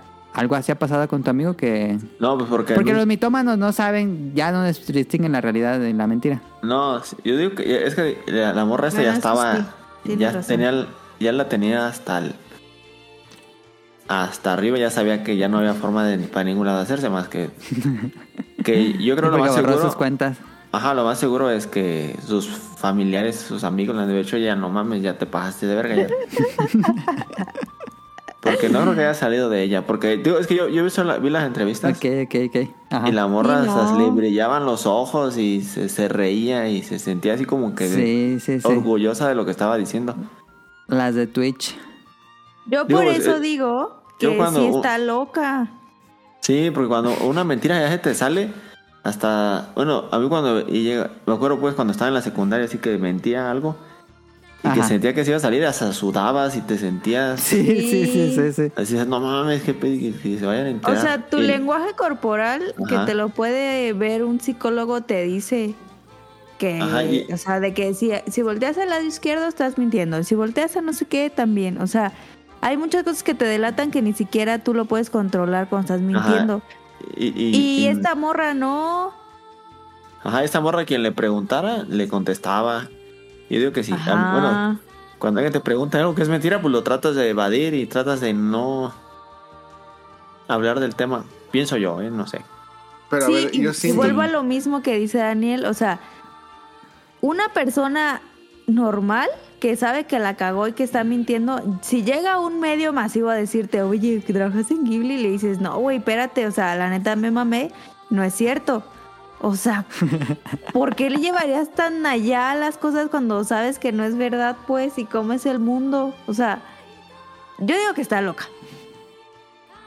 Yo digo que no. Yo digo que es simplemente una chica confundida que se le pasó la mano. Y. O sea, por... no sé si leyeron su, su carta disculpa, donde Ajá. realmente, pues así como que diga, ¿se está admitiendo la culpa? Pues no. Porque casi, casi podrías interpretar que no hizo la. No hizo, pero sí trabajó ahí. O sea, más o menos una situación así. No, no lo dice textualmente, pero lo podrías interpretar. No es una. No es un tal. un tal cual. Eh, no, me mamé, me mentí, todo lo que dije es mentira. No. Nada más eh, No, no se excusa un poco en sí, sí, algunas sí. cosas. Pero como que deja muchas cosas abiertas. O sea, como que igual y sí, igual y sí hizo algo. Entonces, yo simplemente creo que eh, una chava, una mentira le empezó a involucrar y afectar muchísimos ámbitos laborales, personales y hasta... Yo creo que quería ser famosa. Y, ya no, era muy no tarde para echarse para atrás. O sea, yo, yo siento que ya decía, pues es que ya de lo embarrada que estoy, pues vamos a hundirnos bien. Yo estoy un poquito más del lado de que es mentirosa, pero sin un padecimiento mental. Pero luego las entrevistas de Twitch sí daba unos crazy eyes muy, muy raros. Es que yo insisto Entonces, que... díganos. Que el medio le permitió que la mentira creciera mucho. Es que, es que, o sea, a mí las primeras, o sea, ese video que todos vimos, el primerito que todos vimos, desde ahí cuántas cosas no, no sacabas que decías, ay, no mames. O sea, pero ni siquiera de, de- darle como que pie de, ah, a ver, pues chance y sí. O sea, no, no, no, no había forma y la gente se lo, se lo permitió, se lo creyó. No, no estoy diciendo que sea culpa de la gente, pero pues sí le dieron mucho pie por mucho tiempo, o sea, desde cuando tiene su, su plática aquí en la universidad. Entonces sí. se la, se la dieron por mucho tiempo y ella dijo, ah, pues si me la están creyendo es que lo estoy diciendo bien. Si me junté con un grupo de puros, no sé, diseñadores, ilustradores, no sé quién haya ido a sus pláticas y Ajá. me la compraron, pues es de que lo que estoy diciendo tiene sentido, tiene coherencia, me, me la estoy dando muy bien. Entonces, pues cuando te metes, e- ese es el problema, cuando te metes con los otakus que no tienen, bueno, no, no, no voy a decir ya nada. ¿Quién Pues- Ah. otaku también? Es lo que pasa. Bueno, díganos cuál es su opinión. Yo digo que está loca. Este, pero estuvo muy divertido Twitter. En serio que ya tenía rato que Twitter no se ponía tan divertido. Después va a salir gente lo de... se puso loca en Twitter. ¿De dónde sacan tanta bueno. pinche información? Pues es el internet, O sea, cada las redes día sociales. sacaban algo más y decían, no mames, ya voy atrás tres horas. No, Sí. pero la chava, Sí. o sea, participó en muchos en vivos. O sea, dices, oye, pues ya me están funando, sabes que estás diciendo una mentira, como que dices, a ver, vamos a esperarnos, a ver qué pasa. No, esta chava luego, luego se puso a salir como en dos Twitch, a seguir confirmando sus Sí. mentiras y a embarrarse más porque enseñó sus trabajos bien ¿Ves horribles. por qué está loca? Sí, sí, sí. ¿Ves por qué está loca? Yo siento que creyó que si había logrado burlar a una universidad, podía burlar a todo un mundo y pues se mamó. Se mamó. Yo digo que sí está loca. Pues Bueno, ha sido el Blue. Monday más divertido del- de la historia. Que en ¿El teoría el? Blue Monday es el día más Ah. triste del año. Pero ese día fue cuando comenzó eso. Y en serio yo me reí mucho. A lo mejor estoy mal, estamos acosándolo, no sé. Pero perdón, yo sí me reí mucho ese día. Cada que abría Twitter había ese meme nuevo. en fin, ahí está el tema de Gerard versus el mundo. Eh, vamos a las preguntas del público porque ya duramos bastante. Em, What would you do if I sang out of tune? Would you stand up and walk out on me? Lend me your ears and I'll sing you a song. I will try not to sing out of key. Nos escribe Jesús. Pues hay muchos aniversarios de Final Fantasy, Fire Emblem y más. Sin embargo, creo que solamente celebran algo las compañías y realmente pueden obtener un beneficio económico importante de ello. Eso es 100% seguro.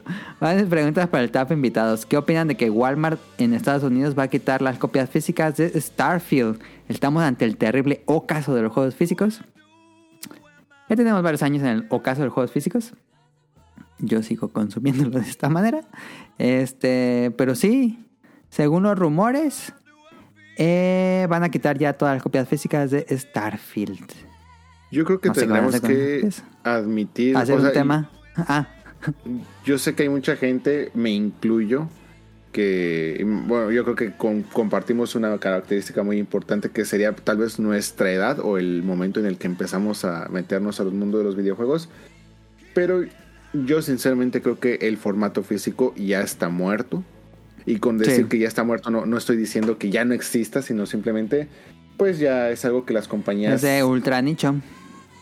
ya no le ven así como que mucho mucho sentido ya lo podemos ver en simplemente en el en las tiendas métanse a un Game Planet desde hace años pues ya es tiendas Funko de. Funkos Sí, métanse no a un GameStop entonces eh, Ya pues las consolas no sería- tienen entrada de discos físicos.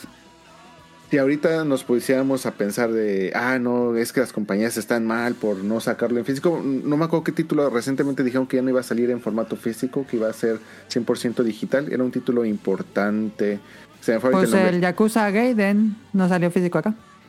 No, pero ahorita Si yo no lo hubiera anuncio comprado en Japón, no lo hubiera jugado. recientemente, este, de un título que va a salir nada más ahorita digital, que ya se confirmó que va a ser 100% digital. Alan Wake salió digital nada más. Y que estaban así Alan como que Wake también 2. tirándole así de, no, ¿cómo? Pero pues es que es la realidad, o sea, el formato físico ya está muerto. Y de aquí en adelante esto ya va a empezar a ser más y más y más hasta que ya en algún momento pues ya no va a haber como que formato físico más que esas ediciones especiales que pues ya nada más te compras y hasta tal vez por compañías de terceros lo que lo vayan a hacer. Yo creo que, digo, esto da para todo un tema. em, pero Nintendo todavía va- a seguir empujando un poco porque como que su mercado es más para todo mundo, es un poco más rápido tener ahí en una tienda, pero bueno, sería, sería desarrollar en un tema principal. Dice, Ubisoft dijo que tenemos que acostumbrarnos a pensar que los juegos no nos pertenecen. ¿Qué opinan? También tengo pensado hacer un tema especial de eh, suscripciones de videojuegos. Igual lo podemos platicar ahí. Pero sí, este, cuando dijo eso el comunicado oficial de Ubisoft que los jugadores no deberían eh, como tener control de sus licencias de los derechos de videojuegos cuando los compran, ahí se fue en pique las acciones de Ubisoft. Pero bueno, ¿cuál es el aniversario? Sí, sí, no, perdón, no sé si. Este, no, no, bueno, dale, ¿por qué vas a? Algo importante, creo, que el comunicado es eh, desacertado y especialmente pues si vas a hacer un comunicado para un público, o sea, es como si algún banco dice, ah, sí te estoy robando. Entonces dices, Sí, no, no. sí, sí, sí, sí. Pero eh, que tiene mucha verdad, tiene mucha Sí. verdad y lo más importante, que no es algo nuevo, o sea, es algo que ya llevamos más de, más de ocho años con, con este Sí. tipo de situaciones, entonces, este, ojito, hay que ver más bien hacia dónde va a eh, seguir evolucionando, especialmente ya con servicios como Game Pass, como Nintendo Switch Online, como bla, bla, bla, bla. Y con justamente el, el tema anterior de es la muerte de un formato físico y que va a empezar a predominar pues el formato digital. Los juegos de Switch Online pues no son, no nos pertenecen, la verdad. Eh, ¿Cuál es el aniversario más importante que les gustaría que se celebrara y por qué? Monster Hunter. Pero va a ser, bueno, hay, hay que esperar, pero expectativas muy bajas para el de Monster Hunter. Y lo que yo me dije en el tema principal, me encantaría una celebración de Airborne con Mother 3 o un remake de Airborne. O sea, pero tú, ¿qué te gustaría que, que sucediera en la celebración? O sea, el lanzamiento del juego. Sí.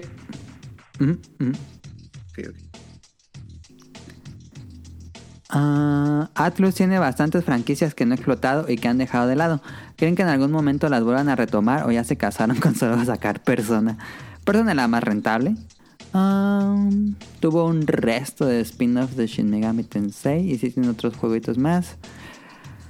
Pero pues es difícil, las compañías actualmente desarrollar juegos es muy caro, entonces tener una franquicia muy rentable siempre va a ser bueno. Yo creo que Atlus podría aplicar la de contratar estudios chiquitos, indies, Que, de- que den externos 12. Que den 12.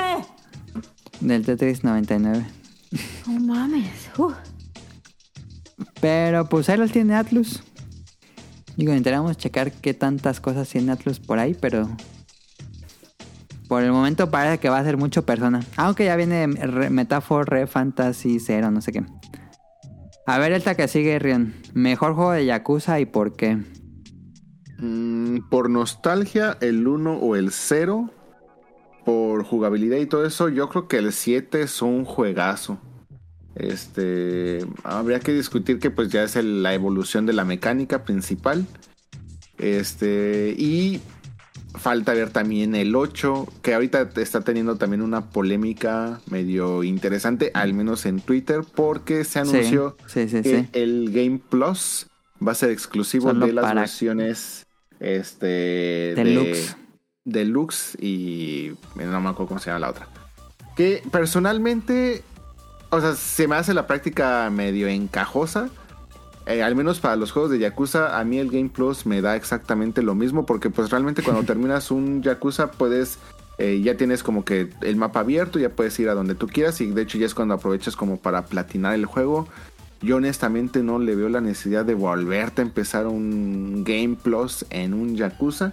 A mí más bien lo que más me interesa es el after game de completar lo que te haya hecho falta o seguir jugando algo que te haya gustado y, y ya. Entonces, pues realmente el Game Plus me da lo mismo, pero pues me preocupa que esta vaya a empezar a ser una práctica común en, en los títulos. Sí, eso está medio feo. Pero siento que el 8 pudiera, o sea, se perfila al menos con The Man Who Erased His Name. eh, perfila como que el 8 pudiera ser a lo mejor lo mejor de la franquicia. No lo sé, estoy hablando ya muy rápido. Pero pues esas serían mis opiniones. A mí me gusta mucho Ishin. Mecánicamente me parece que Ishin es el mejor juego que tiene Yakuza. Pero en historia... Ay, pues es que como todas están encadenadas, es muy difícil por historia. Pues tendría que empezar por el sería, primero. estamos hablando del, eh, bueno, como que el remaster del 1, ¿no? Sí. Ok. No, Ishin es el de medieval, eh, Edo. Ah, sí, es cierto, tienes El- toda la razón. Que- que- Ese me gusta mucho porque te da cuatro estilos diferentes con diferentes armas. Y en los otros Yakuza pues es golpe a golpe, beat 'em up clásico. Pero me gustó mucho el hack and slash de las armas.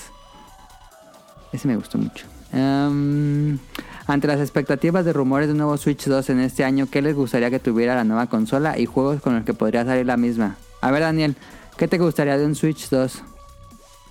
Ah, ¿Qué me gustaría? Me gustaría que tuviera una... Bueno, es que nunca probé la OLED. Ah, muy bonita. Ajá, pero la del Switch 1 pues sí se veía ya medio... Medio madreadona. Ya comparado pues con un celular de ahora, pues o una pantalla de ahora. Sí, sí, ya sí, más actual. No quiere que en su momento estaba duda. chida. Mm. ¿Qué más? Creo que también era mucho batallar con la... La del Wi-Fi. Ajá, sí tenían problemas. el- los primeros Switch tenían muchos problemas de Wi-Fi. Sí, y creo que eso de, de, de- de qué trabajar, porque siempre las consolas de Nintendo se ha batallado con el Wi-Fi. Se puede jugar bien y todo, pero si juegas en línea, eso sí te. Sí es molesto. Pero así de con tu consola, pues no, creo que en poder y eso, pues no me, me da más igual. Creo con que no, con que no fuera que no fuera más grande ni grueso que el Switch nor- normal Ajá, ajá. sería como lo, lo óptimo. Ya así más grande como que ya no sería portátil. ¿Te gustaría que siguiera siendo híbrida? Pues sí, creo que sería algo bueno, pero me gusta más totalmente portátil. Ok. ¿Tú, Caro, qué te gustaría ver del Switch 2? Mm, Que los Joy-Cons duren más. Eh, Sí, que arreglen la calidad de los Joy-Con, se mamaron. y no mamen. Que arreglen los Joy-Cons. Eh, supongo que va a tener mucho mejor pantalla. Eh, Mm, ¿Quién sabe? Yo creo que mi apuesta es que la primera va a ser LCD y ya segundo modelo E LED. Ojalá para que sea barato. el OLED de, de- de una vez. Y Ojalá. que, bueno, es que también le pido mucho, ¿no? Pero, pues que venga con más capacidad. O sea, si ya los juegos no van a ser tanto físicos, pues que ya le metan un poquito más de capacidad. Ah, sí, ese es buen, buen punto. Y mm, de, de juegos, pues ojalá sí tengamos un Donkey. Ojalá que ya esté el Kirby Forgotten Land 2. Em, y... Pues yo creo que nada más. Ok, es que creo que respondimos una pregunta similar en el episodio pasado, pero ustedes no habían estado. Ah. Pues bueno, ahí está. ¿Creen que este año tengamos un avance de Dragon Quest 12 y del 3 HD? Ah, ya no sé qué está pasando con Square Enix. Yo espero que ya, ya, en serio, denos algo de esto. Entiendo que ahorita no van a lanzar nada porque no quieren opacar el lanzamiento de Rebirth, que ya casi, sa- casi sale. Entonces, después del lanzamiento de Rebirth, yo me imaginaría que ya tienen panorama para an- anunciar el futuro de Dragon Quest. Y nos escribieron por Instagram. Nos dice JC. Saludos a los integrantes del podcast, a los invitados. Es que hay esta semana comencé a jugar Alan Wake 2 termina, y terminando el primer capítulo quedé completamente sorprendido. Ya que hay una escena donde hay una pelea, pero parece hecha por el que hizo la película de John Wick. Quedé completamente del shock de lo mucho que me gustó. Yo no soy una persona que se asuste fácilmente o como los streamers que gritan y avientan el control. Pero el juego te tiene en tensión gran parte del juego, ya que aparece en cualquier momento, te va a aparecer, ya que en cualquier parte, ya que parece que en cualquier parte del momento te va a aparecer un enemigo. El problema son los screamers que le metieron que en vez de espantarme me dejaron estuneado de los fregonas, que están más que nada porque uso los Pulse 3D en el Play 5. Ya se imaginarán lo aturdido que te deja. Suena bien. Pregunta, ¿conocían Anton Blast? Es un juego tipo Wario Land y Pizza Tower. Tiene fecha tentativa para este 2024 y parece que solo va a salir en Steam. Ya vieron el anime de bomberos Firefighter Daigo. Yo lo comencé a ver y me gustó muchísimo. No he hablado de ese anime, pero sí, yo lo estoy viendo semana a semana. Este, luego les hablo de la serie, pero está bueno el anime de los bomberos. Anton Blast, ni idea, déjalo googleo. Ni idea. Y pues creo que con esto terminamos, Caro. Si quieres eh, decir los comentarios. Los saludos. Digo los saludos. Saludos, saludos. Saludos. Eh, pues muchísimas gracias a Jun por conectarse, por regalarnos de su tiempo, de su espacio y de su vida. Muchas gracias por invitarme, me la pasé muy bien, estuvo muy divertido el, el tema, los temas. Entonces, este, pues ojalá que se repita y pues se nos viene un gran año. Ojalá que ya no tarde mucho el anuncio del Switch 2, al menos, aunque el lanzamiento tarde todavía, pero al menos ya para saber qué esperar y empezar a hacer más comentarios y, teorías conspiranoicas locas. Gracias por tenerme aquí y un placer como siempre. Eh, fue un placer ganarte en el BetaQuest. Y pues muchas gracias, ¿no? No, no. Eh, mil gracias, Jun, por todo tu tiempo. Y saludos a Kamui. Eh, a él lo encuentran en Pixelania Podcast y en Dream Match. Saludos a Mika. Eh, ella lo encuentran en tipos móviles en Spotify. Saludos a Nao, a Radcliffe y a Manu, el productor de el ex Bolo Bancast, que pues ya lo cerraron, ¿no? Saludos a, claro, a nuestro Rion Jun hasta Japón. Saludos a Rob Sainz, a Andy, a Heladito. A él le encuentran en la opinión de Ela en Spotify. Saludos a Sirenita. Le encuentran en Petit Mermaid como Petit Mermaid en Twitch. Saludos al Jacobox y el Cut. A Jesús Sánchez. Saludos a Aline. A Josué Sigala. A Carlos. Saludos a Lefestomar. Eh, saludos al Protoshoot. Al señor Suki. A Oscar Guerrero. Saludos a Mauricio Garduño. A a Gustavo Mendoza, a Gustavo Álvarez, a Andule Singh, a Marco Bolaños. Saludos al Quique Moncada, al doctor Carlos Adrián, saludos al Cadasco, a Helter Skelter, a Kenneth El Beto, saludos al Yuyos, al Yado, a Alvejas, a Axel, a Gerardo Olvera y a Lapicito que aquí está a mi lado. Em, Mm, tenemos que hacer más chica esta lista de verdad, o sea, está muy grande. Em, Vamos a hacer tres listas, la dividimos en tres y decimos una lista cada programa. Estaría bien. Saludos a, Sí, digo, eh, pues, arroba podcast beta en Twitter. Nos escuchan en Apple Podcast, iBox y Spotify. Pero yo les recomiendo la plataforma de Spotify eh, porque en iBooks luego sí es medio complicado escucharla. En Apple Podcast también está padre, eh, pero en Spotify se los recomiendo bastante. Ahí también nos pueden dejar eh, comentarios. Comentarios, sí. Tenemos episodios viejos en langaria.net y la canción de despedida es Geraldine la Loca. No, pero eh, ahí pueden dejar comentarios, como dijo Karen en Spotify. Y si quieren y si pueden, nos dejan ahí su calificación. Y pues eso sería todo por nuestra parte. Muchísimas gracias a Rion y a Daniel, que ahora sí nos pudo acompañar. Y Gracias pues eso es todo. Don Gris va a Eh, estar feliz de que ya Caro regresó. Ah, Don Gris dijo que había faltado a Karen en el episodio, ¿sí es cierto? Ah, mira, que ni me diga nada, don Gris, porque la otra vez me dijo Mank. Y pues eso es todo. Nos vemos la próxima semana. Descansen, bonita semana. Bye. Bye.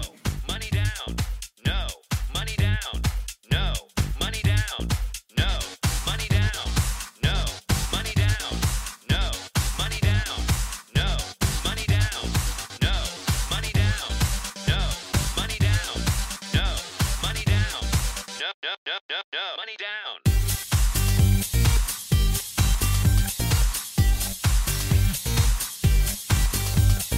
No, money down.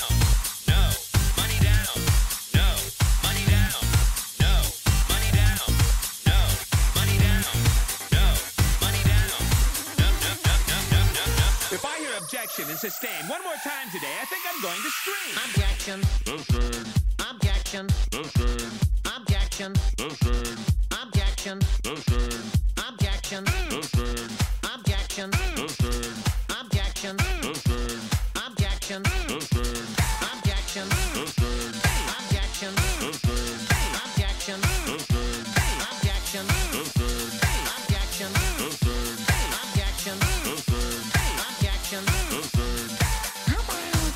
And onions.